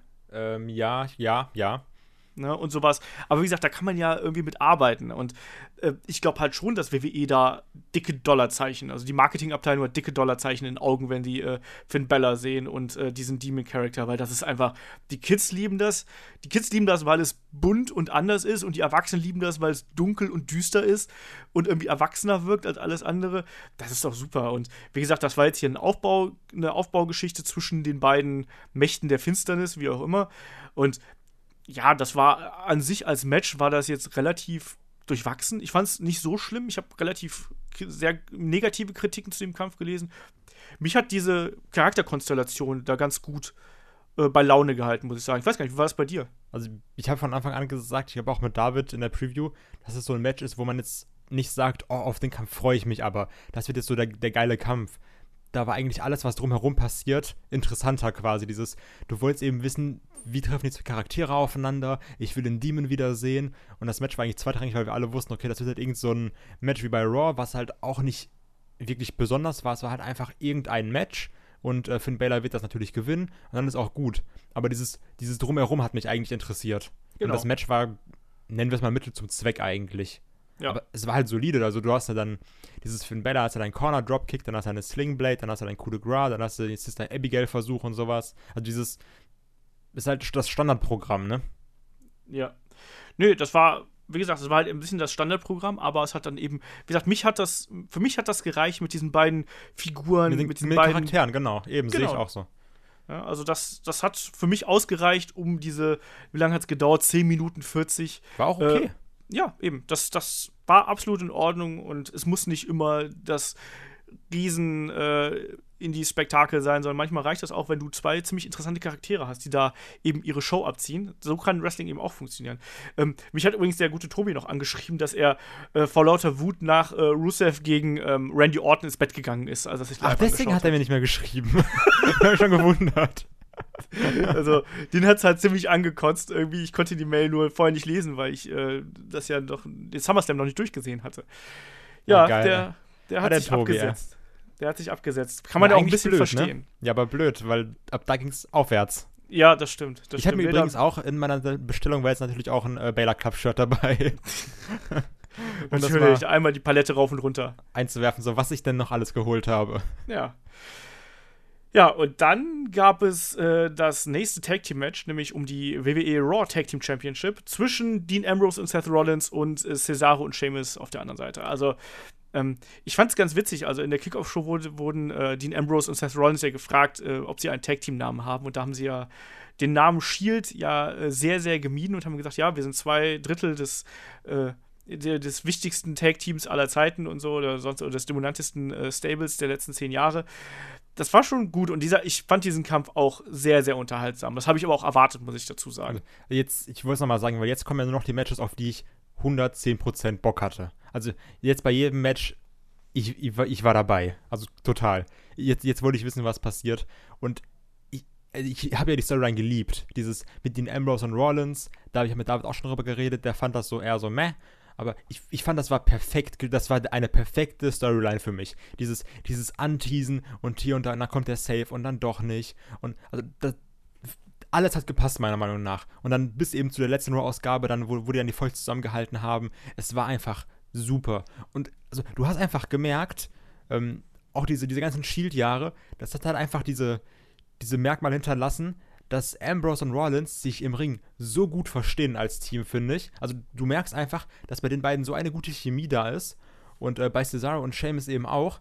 Also, weil bis jetzt war eigentlich fast kein schlechtes Match von äh, Sheamus und Cesaro dabei, seitdem ja. die als Tag-Team irgendwie agieren.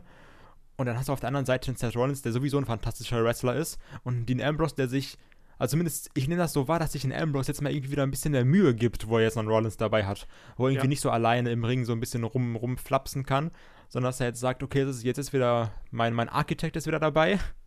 ähm, jetzt mache ich auch mal wieder was. Und das hast du halt auch im Match gezeigt.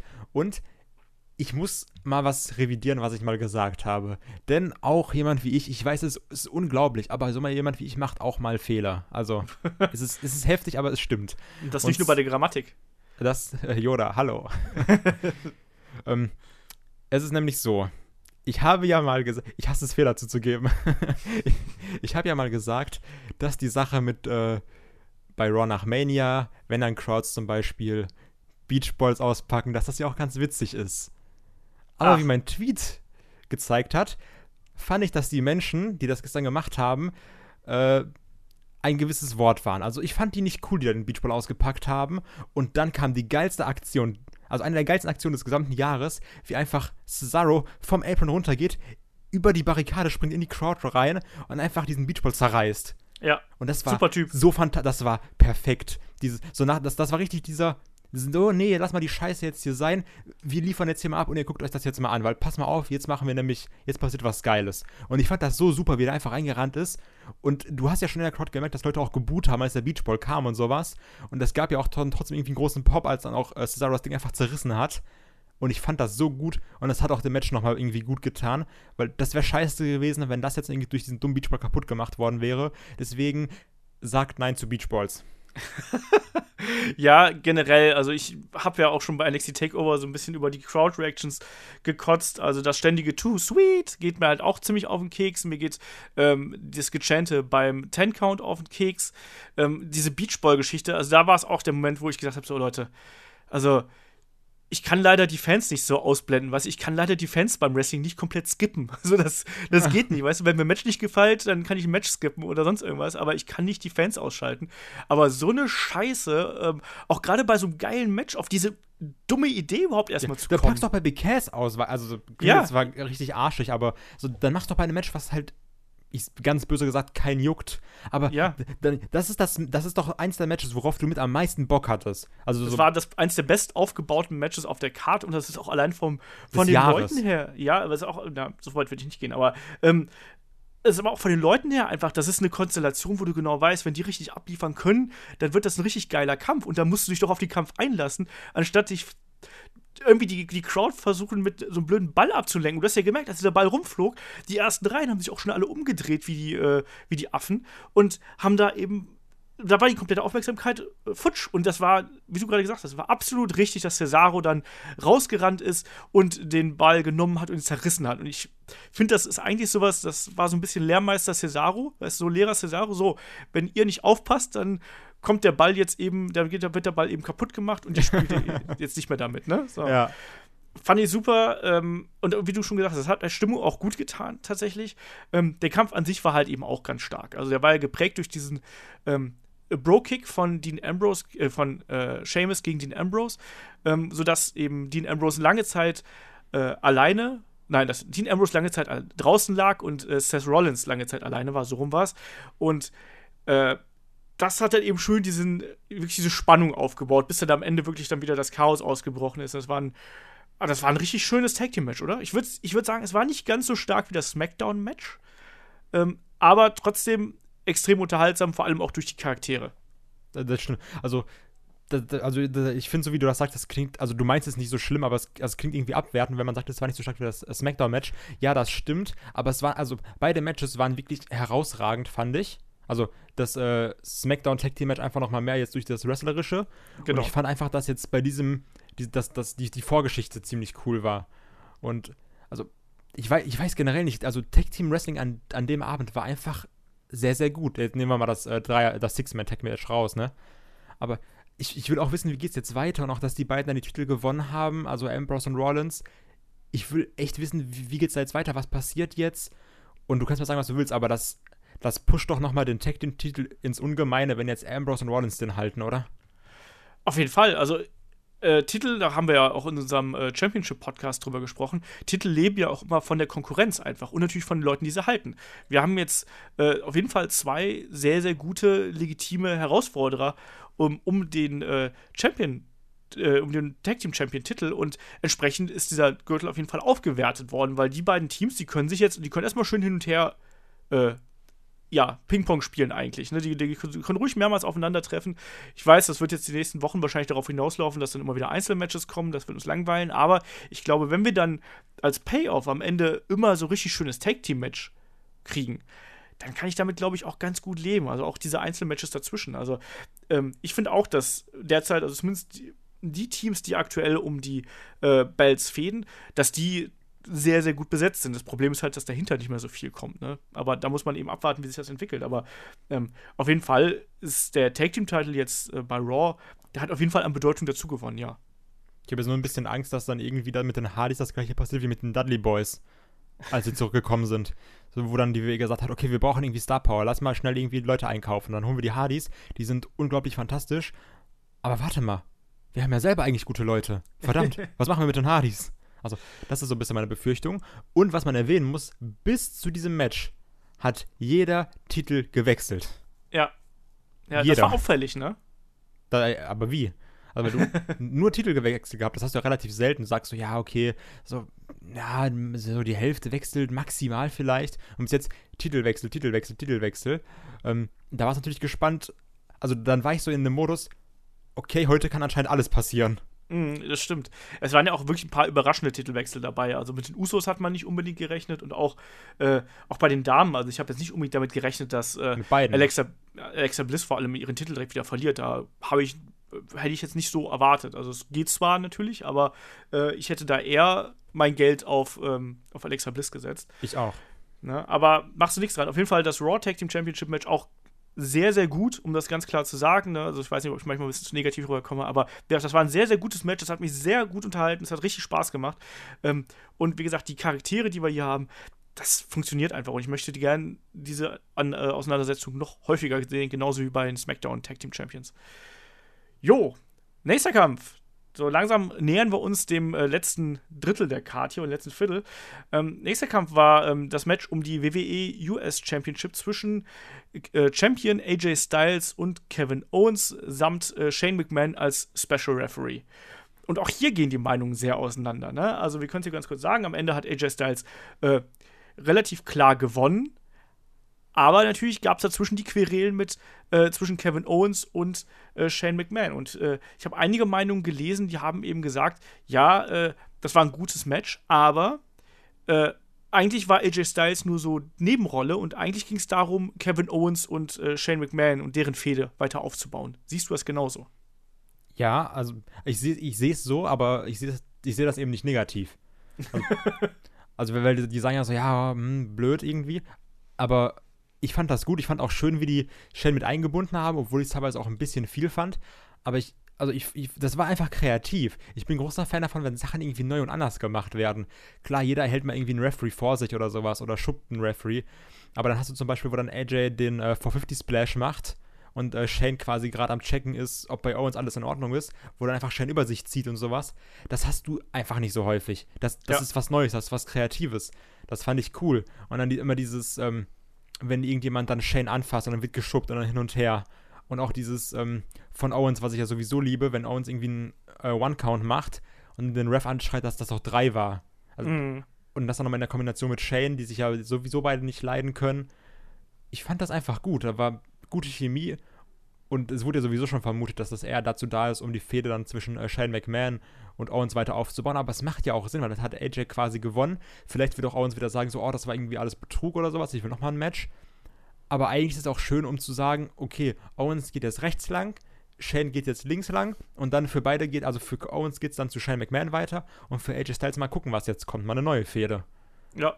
Das war eigentlich, das war gut und ich fand auch das Match von den beiden gut. Da waren wieder ein paar super Sachen, die dabei waren. Styles Clash dabei, Phenomenal Vorarm und dann, also jeder hat auch irgendwie sein, sein, sein, äh, Arsenal, sein Arsenal abgeliefert. Ich fand das, hat mir, hat mir einfach gefallen. Ich finde sowieso, dass die beiden irgendwie zusammen, anfangs war das so, ja, geht so, aber ich finde jetzt haben die einfach einen sehr, sehr schönen äh, Flow zusammen, die beiden. Ja, das wird langsam. Ne? Also ich habe auch immer, wir haben ja schon, die haben ja schon diverse Male gegeneinander gekämpft und wir haben irgendwie immer so ein Match of the Year erwartet, weil das halt so äh, äh, Lieblinge von uns allen ja irgendwie sind. Aber es hat ja irgendwie nicht so 100% geklickt meistens. Ne? Aber ich fand auch, dass das jetzt eine echt gute Auseinandersetzung zwischen den beiden war. Und mich hat das auch nicht gestört, dass das natürlich äh, wichtig war, um äh, Owens gegen McMahon irgendwie aufzubauen. Das hat für mich, wie du schon gesagt hast, ähm, hat das auch einfach zu der, zu der Geschichte des Matches gepasst. Und ich fand es eben lustig. Ich habe gerade auch noch mal drüber nachgedacht. Für mich, man konnte regelrecht sehen, wie halt eben so die, die Zündschnur von, von Shane McMahon durch die ganzen Provokationen ja von beiden Seiten, dass die immer kürzer und kürzer geworden ist, bis er dann eben ähm, auch irgendwie irgendwann die Schnauze voll gehabt hat und zurückgeschubst hat, ne? Äh, also, wie du schon gemeint hast, ne? Also die, die Spots, wo dann wirklich der, der Referee als, ja, als Täuschung, als illegales Objekt irgendwie eingesetzt worden ist. Ne? Du hast gerade gesagt, bei den 450. Ähm, es gab ja auch noch die anderen Geschichten. Äh, es gab noch den, den, äh, die, den, den falschen Pinfall, der dann nicht gezählt worden ist, wo AJ seinen Fuß auf dem Seil hatte und so. Das, das hat alles gepasst. Das war äh, ein, für mich ein gut funktionierendes Special Referee Match, bei dem der Special Re Referee eben auch langfristig in die Geschichte eingebunden werden musste. Das war ganz klar, dass das passieren würde. Und das wurde aber relativ clever gemacht einfach und dadurch hat die Story in diesem Match für mich absolut funktioniert. Und dass AJ Styles jetzt da vielleicht nicht irgendwie mehr in der in dieser Fehde irgendwie mitmischt, ist doch super. Dann haben wir eine neue Fehde. Also es gibt genug Leute, mit denen AJ Styles noch bei, äh, bei SmackDown irgendwie fäden könnte. Dann sollen, wie du gerade gesagt hast, sollen Kevin Owens und Shane McMahon ihren Weg gehen und AJ Styles mal gucken. Also ich denke mal, der wird jetzt einen Übergangsgegner kriegen und dann anschließend auf irgendeinem Pfad dann von mir aus gegen Nakamura irgendwie so Richtung WrestleMania dann äh, äh, antreten. Also, das wird ja wahrscheinlich noch ein paar Mal angeteased. Ich bin gespannt, wie sich das entwickelt. Also, ich war mit dem Kampf eigentlich auch äh, sehr zufrieden. Kann da nicht meckern. Ja, war einfach geil. Also, ich finde, wir müssen das mal so ein bisschen direkt sagen, weil sonst klingt das wieder so, sonst kommt wieder irgendeiner schreibt so, ja, oh, ihr macht das ja alles nur schlecht, warum guckt ihr das überhaupt, wenn er immer sagt, so, das ist blöd, das ist blöd, das ist, das ist blöd. Also von daher jetzt nur für dich, war ein geiler Kampf. War kein Rusev gegen Orten. Nee, aber, aber geil fand ich jetzt auch nicht. Ja, geil ist für mich so. Geil Nein. ist für mich Ilya Dragunov gegen Walter. Das war für mich geil, wenn du mit zitternden Händen aus dem Kampf rausgehst. Ja, okay. das, hier, das hier war ein sehr, sehr guter Kampf einfach. Also der, äh, da gab es keinen Moment, wo ich irgendwie weggeguckt hätte, wo ich auf Handy geschaut hätte oder äh, wo ich mir aufs Klo gegangen bin oder mir ein Brot gemacht hätte oder sonst irgendwas, sondern ich wollte wissen, wie dieser Kampf ausgeht und war eigentlich immer dabei und auch bei 17 Minuten 20, die der Kampf gedauert hat, ist das eigentlich ein gutes Zeichen. Also das da stimmt. hat vieles gestimmt, muss man sozusagen. Ja, beim nächsten Kampf hat nicht so viel gestimmt, oder? also, ich wollte dich genau das gleiche fragen. Schöne Überleitung. nee, also nächster Kampf war dann das WWE Championship Match zwischen äh, Jinder Mahal mit den äh, Singh Brothers und Shinsuke Nakamura. Und ich wollte dir, als ich das gesehen habe, ich wollte dir eigentlich ein Foto schicken. Ähm, weil ich habe beim Entrance von Nakamura wieder die Mega-Pelle gehabt. Ich fand den mega cool mit dem, mit dem Geigenspieler und allem drum und mit dem Gesängen und so. Und ich habe da richtig dicke Gänsehaut gehabt. Und ich, hab's, ich war leider nicht schnell genug, meinen Arm zu fotografieren, ehe die Gänsehaut wieder weg war. Also. Es äh, war auch schön, wie dann auch noch die Crowd danach weitergesungen hat. Also, das liebe ich ja auch, wenn dann quasi das Team aufhört, aber die Crowd noch weiter singt. Also, das, das war einfach ein richtig epischer Entrance, um jetzt mal dieses Wort zu benutzen. Ja. Also, da war die Stimmung auf jeden Fall da und auch die, die Heat gegen Jinder Mahal war ja auch da. Aber der Kampf an sich, also auch da, ich fand den eigentlich, naja, also ich, das war jetzt nichts, was ich, an was ich mich morgen erinnere, aber es hat mir jetzt auch nicht absolut wehgetan. Ähm, es das war, war halt so ein Abarbeiten, ne? Ja, es war ein relativ durchwachsenes, solides Nakamura-Match, aber irgendwie im Ring hat Nakamura bis jetzt noch nicht abgerufen bei SmackDown, muss ich mal so leider so ganz klar sagen. Ähm, wie siehst du die Geschichte da aktuell? Also ich finde, das liegt immer an den Gegnern. Also meiner Meinung nach, der Kampf gegen Cena, der hat mir sehr gut gefallen. Um den ja, das äh, stimmt, okay. Den ich vergessen. Spot. Ja, hast du recht. Ähm, der Money in the Bank Match hat er mir auch gut gefallen. War, der liegt natürlich auch sehr stark an dieser, an den äh, fünf Sekunden mit AJ natürlich. Aber das steht und fällt halt auch immer so mit den Gegnern, ne? Das, das ist so ein bisschen das Problem. Gegen Baron Corbin war nicht gut, da war keine gute Chemie. Und ähm, ich lehne mich jetzt mal so weit aus dem Fenster und sage, dass Jinder Mahal noch kein wrestlerisch interessantes Match abgeliefert hat. Ja, Jinder Mahal spielt oder, ja. Also oder sehe ich, ich das anders? Nee, ich, das, das, das Ding ist, ich. Oder siehst du das ich, anders? Ich finde, nein, ich, ich finde, er ist halt so der, der absolute Oldschool-Heel. Der kämpft mega unattraktiv eigentlich. Der hat ja auch keine spektakulären Aktionen. Ich habe heute, ich habe noch drüber nachgedacht. So, so ein Typ von so einem Körperbau, der muss doch irgendwie so eine, ich heb dich hoch und schmeiß dich weg Aktion haben, weißt du, irgendwas Wuchtiges. Und dann das ein, die, wirklich den einzigen großen Move, den er hat, ist der Koloss. Ja, und der hat er noch gebotcht. Ja, das war ein bisschen merkwürdig. Ja, aber und dann halt eben diesen Knee Strike, der aber auch keinen richtigen Impact hat so an sich. Äh, aber ich glaube, dass da WWE ganz wirklich ganz massiv auf diese Oldschool-Heel-Geschichte setzt. Ähm, möglichst unspektakulär, damit der auch ja nicht in irgendeiner Art und Weise vom Publikum angenommen werden kann.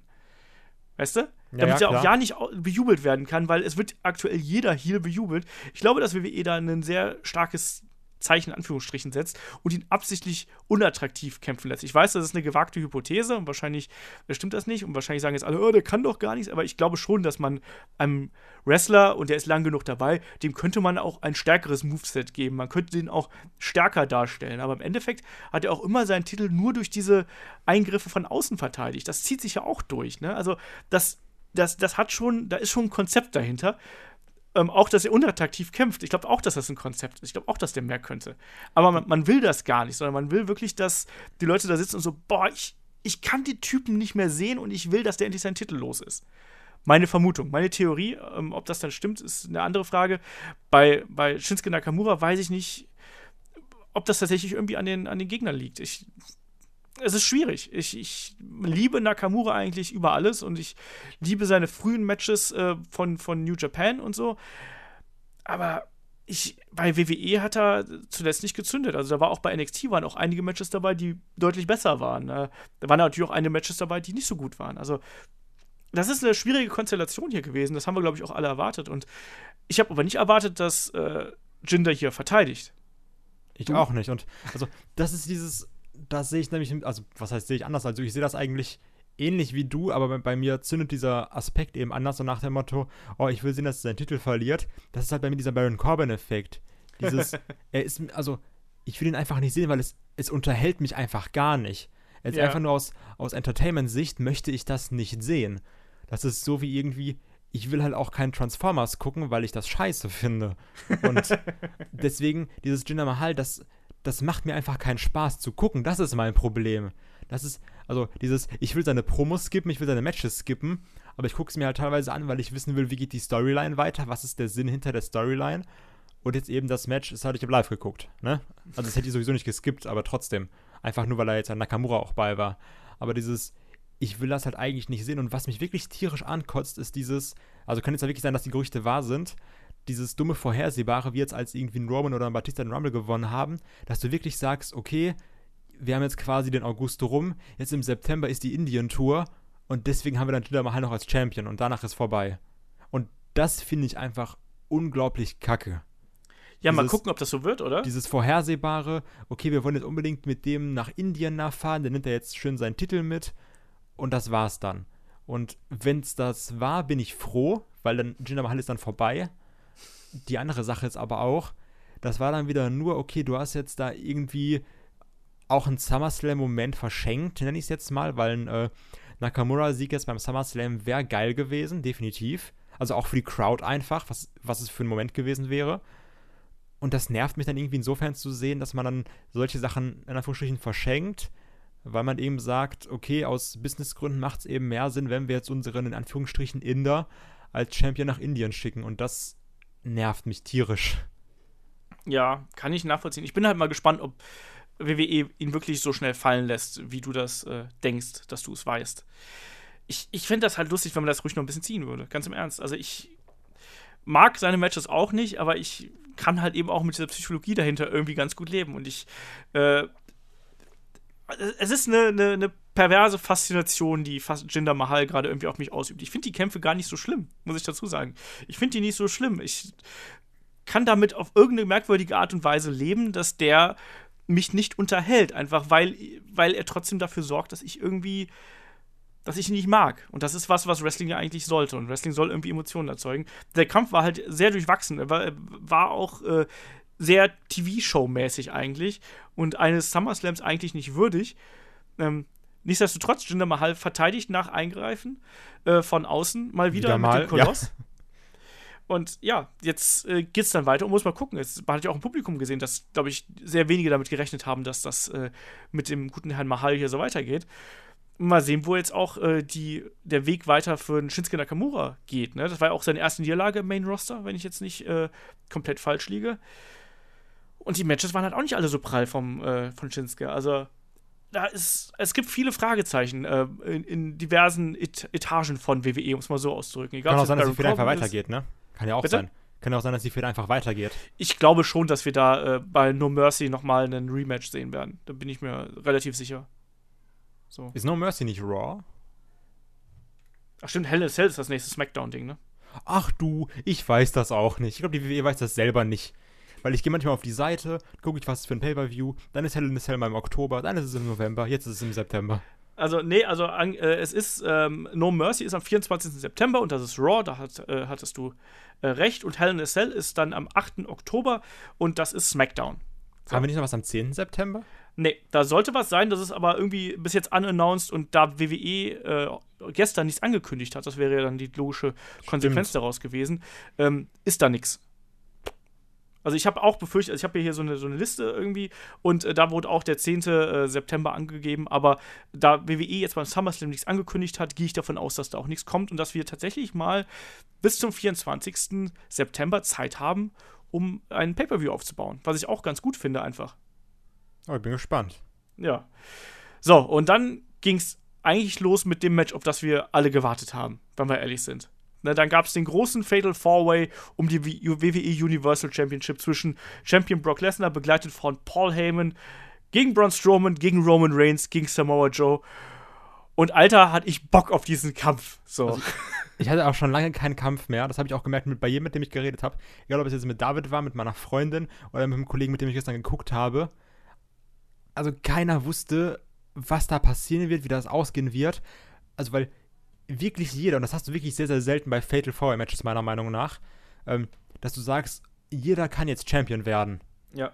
Das ist dieses, also es gibt jetzt tausend Szenarien, die passieren können. Brock Lesnar verteidigt. Äh, Roman, mein Szenario, Roman irgendwie mit Shield kommt rein, Roman gewinnt. Samoa Joe gewinnt das. Ähm, in Kokina Klatsch, Strowman gewinnt das, weil er alle auseinander nimmt. Also es hätte ja alles passieren können. Absolut. Und das war ja, ja auch das, was das Match so geil gemacht hat. Auf jeden Fall. Also das hat ja, aber abgesehen davon, dass es halt einfach vier riesige Kolosse sind, die auch alle super aufgebaut worden sind. Das muss man auch mal ganz klar sagen. Also wir haben im Vorfeld ja auch so ein bisschen gemeckert, so, äh, in den Raw-Sendungen ständig dieselben untereinander. Aber man hat das so geschickt gelegt, dass irgendwie jeder war irgendwie eine Bedrohung für den anderen. Also gerade jeder war vor allem eine Bedrohung für Brock Lesnar. Also wenn, wann immer Samoa Joe irgendwie in die Nähe von Brock Lesnar kam, gab es den Kokina-Klatsch. Bei Roman Reigns war es dann der Spear und der Superman Punch und bei Braun Strowman war es einfach die pure Zerstörungsgewalt eines Braun Strowman. Äh, und auch untereinander. Da war ja, du hast immer irgendwie eine geile Erinnerung, was einer mit dem anderen angestellt hat. Und da wurde, das hat so einen Spaß gemacht. Es, es war totales Chaos. Aber das hat richtig Bock gemacht. Also am Anfang habe ich nur gedacht, geil, das ist wie ein Videospiel. So. So wie so ein Beat'em, also ein 3D-Beat'em up, weißt du? Und überall kloppt sich irgendwer und überall fliegt irgendwas durch die Gegend. Ähm, das ist als, als hättest du WWE irgendwie online gespielt. Ja, ja, eben. Und jeder hätte gerade so die krassesten Typen genommen und alle schmeißen sich durch Tische, schmeißen mit Stühlen, äh, hauen ihre Finisher und sowas überall genau, durch. Fin Finisher unendlich, weißt du? Ja, wirklich. Also ist ja eigentlich nicht dein Fall, ne? Aber da war ja wirklich Finisher unendlich an. das war einfach. Ist. Ja, aber diese ganze, diese ganze Geschichte eben, dadurch, wie die äh, vier aufgebaut worden sind, ähm, hat das total Sinn gemacht. Und das war einfach. Ähm, das war der Kampf, der für mich auch den SummerSlam komplett gerettet hat, weil du einfach auch mit einem guten Gefühl aus dem Event rausgegangen bist. Ich habe schon lange nicht mehr so viel vom Fernseher gejohlt, weil das halt teilweise auch so absurd war. Und gerade die Braun Strowman, wie sie den aufgebaut haben, ne? Also, egal ob der jetzt da teilweise was, wenn er, wenn er einen, einen, Roman Reigns einfach ein Schlawittchen nimmt und durch die Gegend wirft, wenn er bei Kickouts den wieder auf die Beine stellt. Das war so, krass. Und so absurden Kram. Oder auch als dann, äh, äh, also mal abgesehen davon, dass er Brock Lesnar dann durch zwei Tische durchgedonnert hat. Als wäre es nichts. Also ja, und Brock Lesnar hochgenommen, mit seinem Powerslam durch den Tisch gehauen. Denkst du, okay, das war halt gerade Brock Lesnar, der da durchgeflogen ist und dann halt einfach wieder aufhebt und durch den nächsten Tisch haut, ne? Und dann der noch auf ihn drauf wirft. Also, also, Bronze, also es sah ja auch irgendwie keiner schwach aus in dem Match. Nein, überhaupt nicht. Auf einmal kam dann da Roman angerannt und spielt einen durch die Barrikade, also auch Lesnar. Und dann kommt da der Kokina Klatsch. Also, es hat ja auch jeder irgendwie seine Chance gehabt, irgendwie zu zeigen, okay, ich gehöre hier hin, ich gehöre hier ins Main Event, ich bin eine Bedrohung für alle ja. anderen, die gerade hier mit mir stehen. Eben, und das hat absolut äh, funktioniert. Und da waren so viele tolle natürlich absolut absurde Momente drin. Also auch diese, du hast gerade gesagt mit dem Kokina Klatsch, da gab es auch die Szene, wo, wo Reigns und äh, Samoa Joe draußen waren und irgendwie, äh, das war glaube ich schon als, als, ähm, als Lesnar rausgekarrt worden ist und auf einmal kommt einfach nur dieser Stuhl angeflogen. Ja, das, das war aus, besonders du siehst irgendwie nur so die Hälfte von Throne, auf einmal kommt da dieser Stuhl, beide gegen den Kopf und ich so, wow, was passiert hier gerade? Also das war einfach, das war jetzt kein Wunder wie technisch tolles Wrestling-Match, aber das war einfach ein totale, das war eine Destruction Derby, wie man so schön sagt. Das war absolut unterhaltsames Chaos und sowas sieht man echt selten äh, in dieser Form, äh, weil es auch einfach wenig Wrestler gibt, die sowas glaubwürdig rüberbringen können. Das muss man auch mal ganz klar dazu sagen. WWE hat es hier geschafft, vier glaubhafte Zerstörer aufzubauen innerhalb der letzten Monate. Ähm, und das ist dann eben in dieser kompletten Verwüstung äh, der kompletten äh, Ring-Area irgendwie dann manifestiert. Auch auch ähm, diese Aktion, wo, wo Strowman die, die Stufen nimmt und die Stufen fast einmal über den Ring hinweg wirft. So, ich habe gedacht, ich sehe nicht recht, weißt du, er nimmt die Stufen und dann im, im hohen Bogen wirft die bis ans andere Ende vom Ring so. Also, also es gab letztens bei WWE gab es so Geschichten mit ähm, äh, die WWE-Wrestler spielen Basketball. Hast du das gesehen? Nee. Ist das geil? Was ist das? Nein, das ist einfach nur im, im Rahmen des SummerSlam-Wochenends haben da irgendwie Kofi, ich glaube Sascha und, und im Braun Strowman mussten äh, so einen Dreipunkt-Wettbewerb. Achso, ja, äh, wo dann AJ Styles diesen Half-Court-Shot gemacht hat. Ja, ja, irgendwie sowas, genau. Aber hast du Braun Strowman gesehen? Nee. Braun Strowman hat sich ja erstmal die, äh, diesen Wagen, diese Wagen genommen, hat die erstmal bis zur, bis zur Grund, äh, bis zur Mittellinie gefahren quasi und hat dann angefangen, diese Bälle zu werfen. Und also ohne Scheiß, ich werfe auch wirklich wie ein Mädchen. Also, aber ich glaube, ich würde noch nicht mal irgendwie ansatzweise so weit kommen. Und der hat die, die Bälle geworfen bis ans andere Ende der Halle gegen die Wand und solche Sachen, wo du gedacht hast, okay, wenn der dich mit diesem Ball trifft, dann bringt er dich einfach um. Also, ich, was ich sehr, sehr cool fand an dem Match ist dieses, weil du hattest ja alle, es waren ja quasi alle diese Zerstörer, diese, diese Monster, nenne ich es jetzt mal. Genau.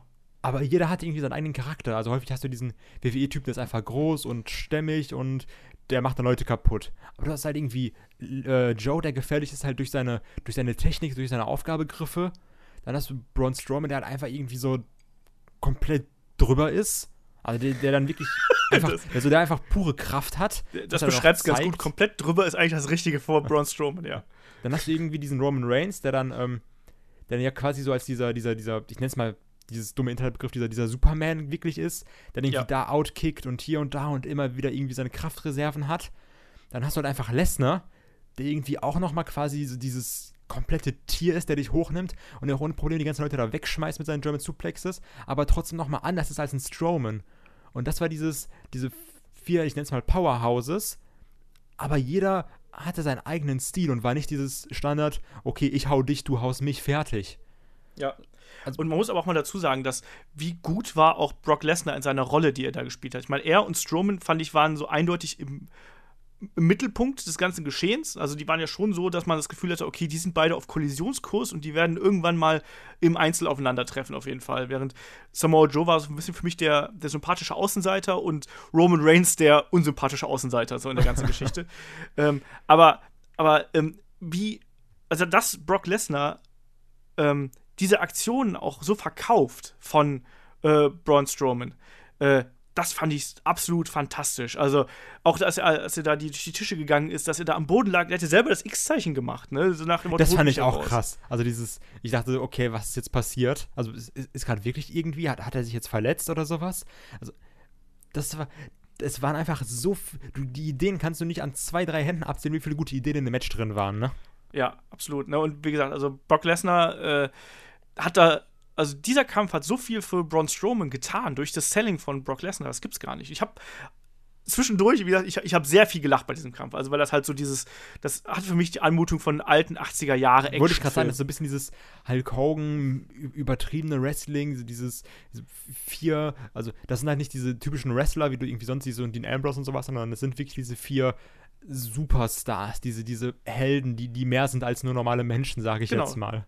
Das ist richtig larger than life eigentlich. Genau, ja, ne? definitiv. Und aber dadurch hat das halt eben, es war eben was komplett anderes, als du jetzt heutzutage so überall durch die Gegend fliegen siehst. Ne? Also ich mag den, den, die moderne Art zu wresteln und so, aber das ist halt auch mal geil. Und das war eben dann auch noch so gewürzt mit diesem Trash-Faktor dabei und mit dieser Zerstörung. Und ich habe zwischendurch da gesessen und habe gesagt, so, gerade bei den, bei den Aktionen von Braun Strowman, Braun Strowman darf noch nicht Champion werden. Weil der ist gerade so over und der muss weiter jagen. Das, das ist seine, seine Bestimmung. Der muss weiter jagen und auf diesem Weg zum Titel alles zerstören. Und die Leute werden es abfeiern, weil halt Braun Strowman einfach so absurd stark ist und weil das so anders und frisch ist, ähm, dass die Leute das sehen wollen. Also, das war, das war für mich ganz großer Sport und das waren 20 Minuten und ich habe nicht einmal irgendwie auf die Uhr geguckt, ich habe nicht einmal irgendwo anders hingeschaut aufs Handy oder was auch immer. Ich habe sogar irgendwie, obwohl ich Hunger hatte, Scheiß drauf, mache ich danach. Äh, das war ein ganz, ganz geiles Match einfach. Das hat mir riesig Spaß gemacht. Ja, unterschreibe ich komplett so. Also, ich meine, ich habe, wie gesagt, durch das Live-Gucken war das dann ja auch schon relativ spät. Heißt, du bist ja noch irgendwann einfach müde. Ja. Und ich habe das auch so gemerkt, dann war irgendwann äh, hier Sascha Banks und Alexa Bliss. Da war ich so, oh, puh, langsam so ein bisschen schlafen wäre jetzt schon schön, aber jetzt nicht wegen dem Match, sondern es ist einfach diese Zeit, so dann ist es langsam ja, 3 Uhr und sowas, dann du wirst einfach müde dann. Aber gerade bei dem Match, ich war hellwach. Also da war alles, alles auf Null gesetzt. Ich, ich, ich hing immer so halb irgendwie und da ich saß aufrecht direkt vor dem Fernseher quasi. Ich habe jede Sekunde aufgesogen, verfolgt. Ich war wirklich komplett drin in diesem Match ja, also das war ein Top-Ding, das äh, hat, wie gesagt, für mich den SummerSlam gerettet. Ich hätte ansonsten gesagt, so, ja, das war ja eher so ein unterdurchschnittlicher SummerSlam, so hat es dann zumindest noch dafür gesorgt, dass ich echt mit gutem Gewissen aus diesem Event rausgegangen bin und gesagt habe, so, ja, okay, das war, da waren zwar die ersten zwei Stunden, waren zwar eher so durchwachsen, aber dann die letzten, sagen wir mal, die letzten vier Matches, mal von Jinder äh, gegen Shinsuke ausgenommen, also die letzten drei Matches, äh, die haben mich unterhalten. Das hat mir Spaß gemacht und so, auch wenn da davor eben viel Durchschnittsware irgendwie dabei war, also allein für den letzten Kampf hätte ich den SummerSlam gekauft. Ja, sage ich ganz klar. Das war ja auch wirklich so, das war ja die Attraktion eigentlich. Ja. Also so war es ja auch aufgezogen. Und, ich, und, das hat auch absolut geliefert. Ich meine, wir, wir verurteilen ja selber häufig irgendwie Pay-Per-Views am letzten Match festzumachen und machen es jetzt halt auch ein bisschen, sage ich jetzt mal, weil wir so gesagt haben, ja, Anfang schwierig, danach wird es besser und Main Event super. Ähm, aber es ist halt schon so, dass wirklich, ich sag's einfach nochmal, ab Sascha Banks hat sich das wieder so gefangen und dann ging es halt wieder aufwärts. Nochmal ein kleiner Schwankerl nach unten mit Jinder Nakamura, aber dann einfach nochmal diese, die, diese, diese Kurve nochmal gesprengt durch dann quasi das Main Event. Ja, absolut. Und wie gesagt, wir bleiben, glaube ich, dabei äh, hängen, dass wenn dieser Event nicht 13 Matches gehabt hätte, sondern nur wie ein normaler Event 7 oder 8 oder so, wäre das ein richtig geiles Ding geworden. Ne? Also wenn WWE nicht auf diese Zusatzattraktionen, wir hauen alles irgendwie raus, äh, pochen würde, dann wäre das ein richtig, richtig, richtig starker Event gewesen. Also stell dir mal eine Card vor mit Usos gegen New Day, dann vielleicht noch irgendwie hier die Damen, die beiden Damen-Matches mit dabei, äh, das, das Take-Team-Match mit äh, von Raw, äh, Styles gegen Owens, von mir aus auch Nakamura gegen Jinder als kleiner Downer zwischendurch und dann eben den Forbay zum Schluss. Das sind, das sind sieben, acht Matches und da, da wären wir alle komplett äh, der Begeisterung gewesen. Eben, also und, wirklich, das, das wäre so die perfekte Karte, ne? Es war eigentlich schade, dass du sagst, das und das sollte man streichen, müsste man streichen, damit es besser wird, aber so ist es halt irgendwie, ist halt wirklich hier der Fall, ne? dass du sagst, okay, auf das und das kann man verzichten, dadurch wird es aber qualitativ viel besser werden man muss halt sagen, dass es ist nicht immer ist mehr auch besser. Und das fällt gerade bei so sechs Stunden Events halt eben auf. Also ähm, sechs Stunden ist einfach, das ist für die Zuschauer anstrengend und das ist auch fürs Booking anstrengend, weil du, also auf der einen Seite, du kannst ja auch gar nicht äh, sechs Stunden so äh, High Voltage Wrestling zeigen, weißt du, wenn du jetzt sechs Stunden nur keine Ahnung, PWG-Style das Ding hier durchbucken würdest, da gehen die Zuschauer raus und bluten aus den Augen. So, das geht gar nicht. Und sechs Stunden Event inklusive der Kickoff-Show, das ist einfach zu lang. Ein Kickoff, also für mich ist eine Stunde Kickoff mit einer, ähm, mit einem Match, vielleicht mit zwei mit, äh, kurzen Matches und dann eben sieben bis maximal acht Matches. Das war auf, gerade bei den, bei den Final, äh, bei den Big Four Pay-Per-Views irgendwie auf maximal zehn Matches insgesamt kommen das fände ich, fänd ich optimal. Bei allen anderen dürfen es dann auch irgendwie acht oder neun sein mit Kickoff. Ähm, aber so ist es halt einfach zu viel und das, wie du schon gesagt hast, ne, auch die Aufmerksamkeit lässt ja dann auch irgendwann nach und das ist anstrengend und ähm, nichtsdestotrotz ähm, fand ich den SummerSlam, ähm, ja, ich habe es gerade ja schon so ein bisschen angedeutet. Ne. Ich habe eigentlich gedacht, ich gehe da mit einem unterdurchschnittlich raus. Ich fand jetzt eigentlich zumindest äh, zum Ende der Card echt unterhaltsam und ich konnte damit leben. Also ich es war nicht alles schön, was wir gesehen haben, aber die Card war ja auch schon so ein bisschen so aufgebaut, dass da auf jeden Fall, man auf jeden Fall sagen muss, da ist hier und da was dabei, was mir wahrscheinlich nicht so gefallen würde. Ähm, wie würdest du das äh, abschließend beenden hier? Also Gute ist ja, ich, werd, ich bin jetzt ja immer der, der die Pay-Per-Views immer doppelt guckt, weil ich gucke die ja einmal dann selber und nochmal mit meiner Freundin. Und das Gute wird jetzt ja sein, okay, ich werde dir jetzt zeigen, okay, Miss und Mr. Rush haben gewonnen. Neville gegen Tosawa, Neville hat gewonnen. Dann zeige ich dir das SmackDown Tag Team Match. John Cena hat gewonnen, zeige ich ihr. Natalia sage ich so, ja, ist egal.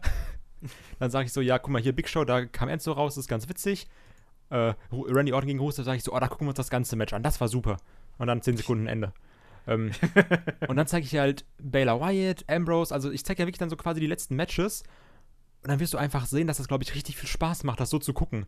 Wenn ja. du dich nicht vorher durch diesen, durch dieses Füllmaterial quälen muss, nenne ich es mal. Ja, ist halt so ein bisschen Sumpf am Anfang, ne? So. Ja, aber sehr böser Sumpf. Also, ja. du musstest dir, wie ich am Anfang gesagt habe, du musstest dir das Main Event, was sehr, sehr gut war, echt verdienen. Ja. Ja, aber die, die, generell die zweite Hälfte halt vom SummerSlam, die war gut und war echt unterhaltsam. Ne? Und davor war halt eben leider sehr vieles dabei. Also, wie gesagt, Randy Orton gegen Rusev hätte es nicht gebraucht. Die 10 Minuten 30 zwischen Big Show und Enzo, äh, Quatsch, Big Show, Big Show und Big Cass, äh, waren echt zehn Minuten, die sehr anstrengend waren und auch sehr der Opener. lange Minuten, sehr, sehr lange. Ja, ja. Der, der Opener ja genauso. Das war ja auch nichts, das ist ja alles auch nichts von Bedeutung im Endeffekt. Ne? Also, ah, weiß ich nicht. Aber nichtsdestotrotz, um auf, hier auf einer äh, positiven Note zu enden, also wir hatten auch richtig, richtig, richtig gute Wrestling-Action. Also äh, Styles gegen, gegen Owens war geil. Das Tag-Team-Match aus der Kickoff-Show, muss ich das auch mal wegstecken. Ne? Also das Match aus der Kickoff-Show war auch super und das muss man sich war angeschaut haben. War eines der besten am Abend. Ja, absolut. Ne? Und dann eben noch das Raw Tag Team Championship Match und eben zum Abschluss noch diesen Monster, Monsters Ball, um mal den Begriff von TNA hier aufzugreifen, äh, zum Abschluss.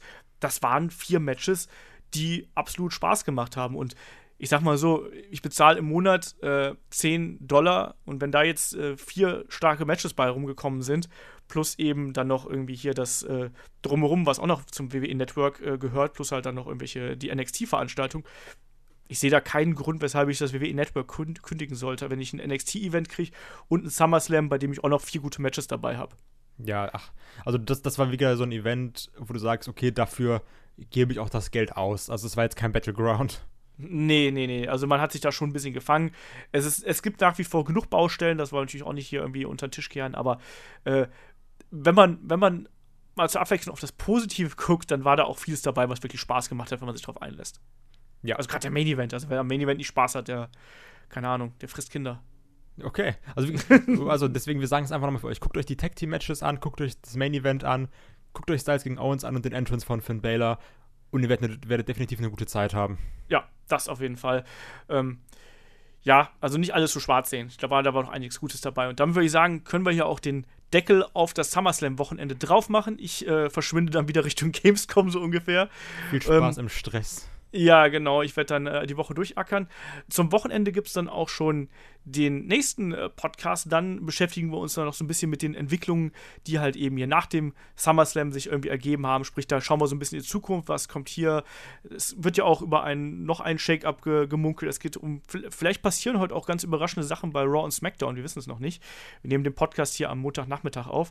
Äh, entsprechend greifen wir dann einfach nochmal diese ganzen Entwicklungen, greifen wir nochmal auf. Da sprechen dann äh, der Kai, der David und ich dann darüber zum Wochenende. Und dann packen wir auch die, die äh, Fragen wieder mit rein. Da haben wir nämlich dann auch wieder ein bisschen mehr Luft als jetzt, wo wir irgendwie gerade im Stress sind mit den ganzen Events und mit der Gamescom und so. Deswegen nicht böse sein, dass wir die Skra Fragen gerade so ein bisschen äh, vernachlässigen. Aber ihr könnt uns weiterhin Fragen schicken an fragen.headlock.de, Facebook, YouTube, Twitter, Instagram, wo auch immer ihr uns findet. Ähm, schreibt uns da gerne, auch wie ihr den SummerSlam gefunden habt. Ähm, gebt uns ja gerne euer Feedback. Ansonsten würde ich sagen, Kai, es war mir wieder einmal eine Ehre. Ne? Danke, danke. Viel Spaß auf der Gamescom. Überarbeite dich nicht, denn ich, ich, wir brauchen deine Fachexpertise zu den neuen Fäden und zu dem Tech-Team Baron Corbin und Rusev.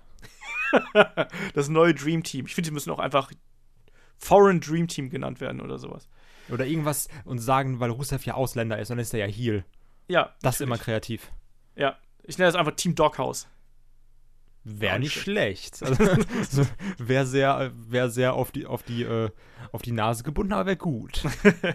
ja, wir werden sehen, wie sich das entwickelt. Aber auf jeden Fall, wie gesagt, zum Wochenende, wahrscheinlich am äh, Samstag, bekommt ihr dann den nächsten, den nächsten Headlock-Podcast hier, gleiche Stelle.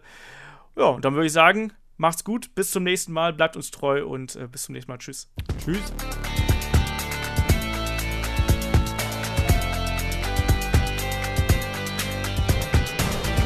Headlock, der Pro Wrestling Podcast.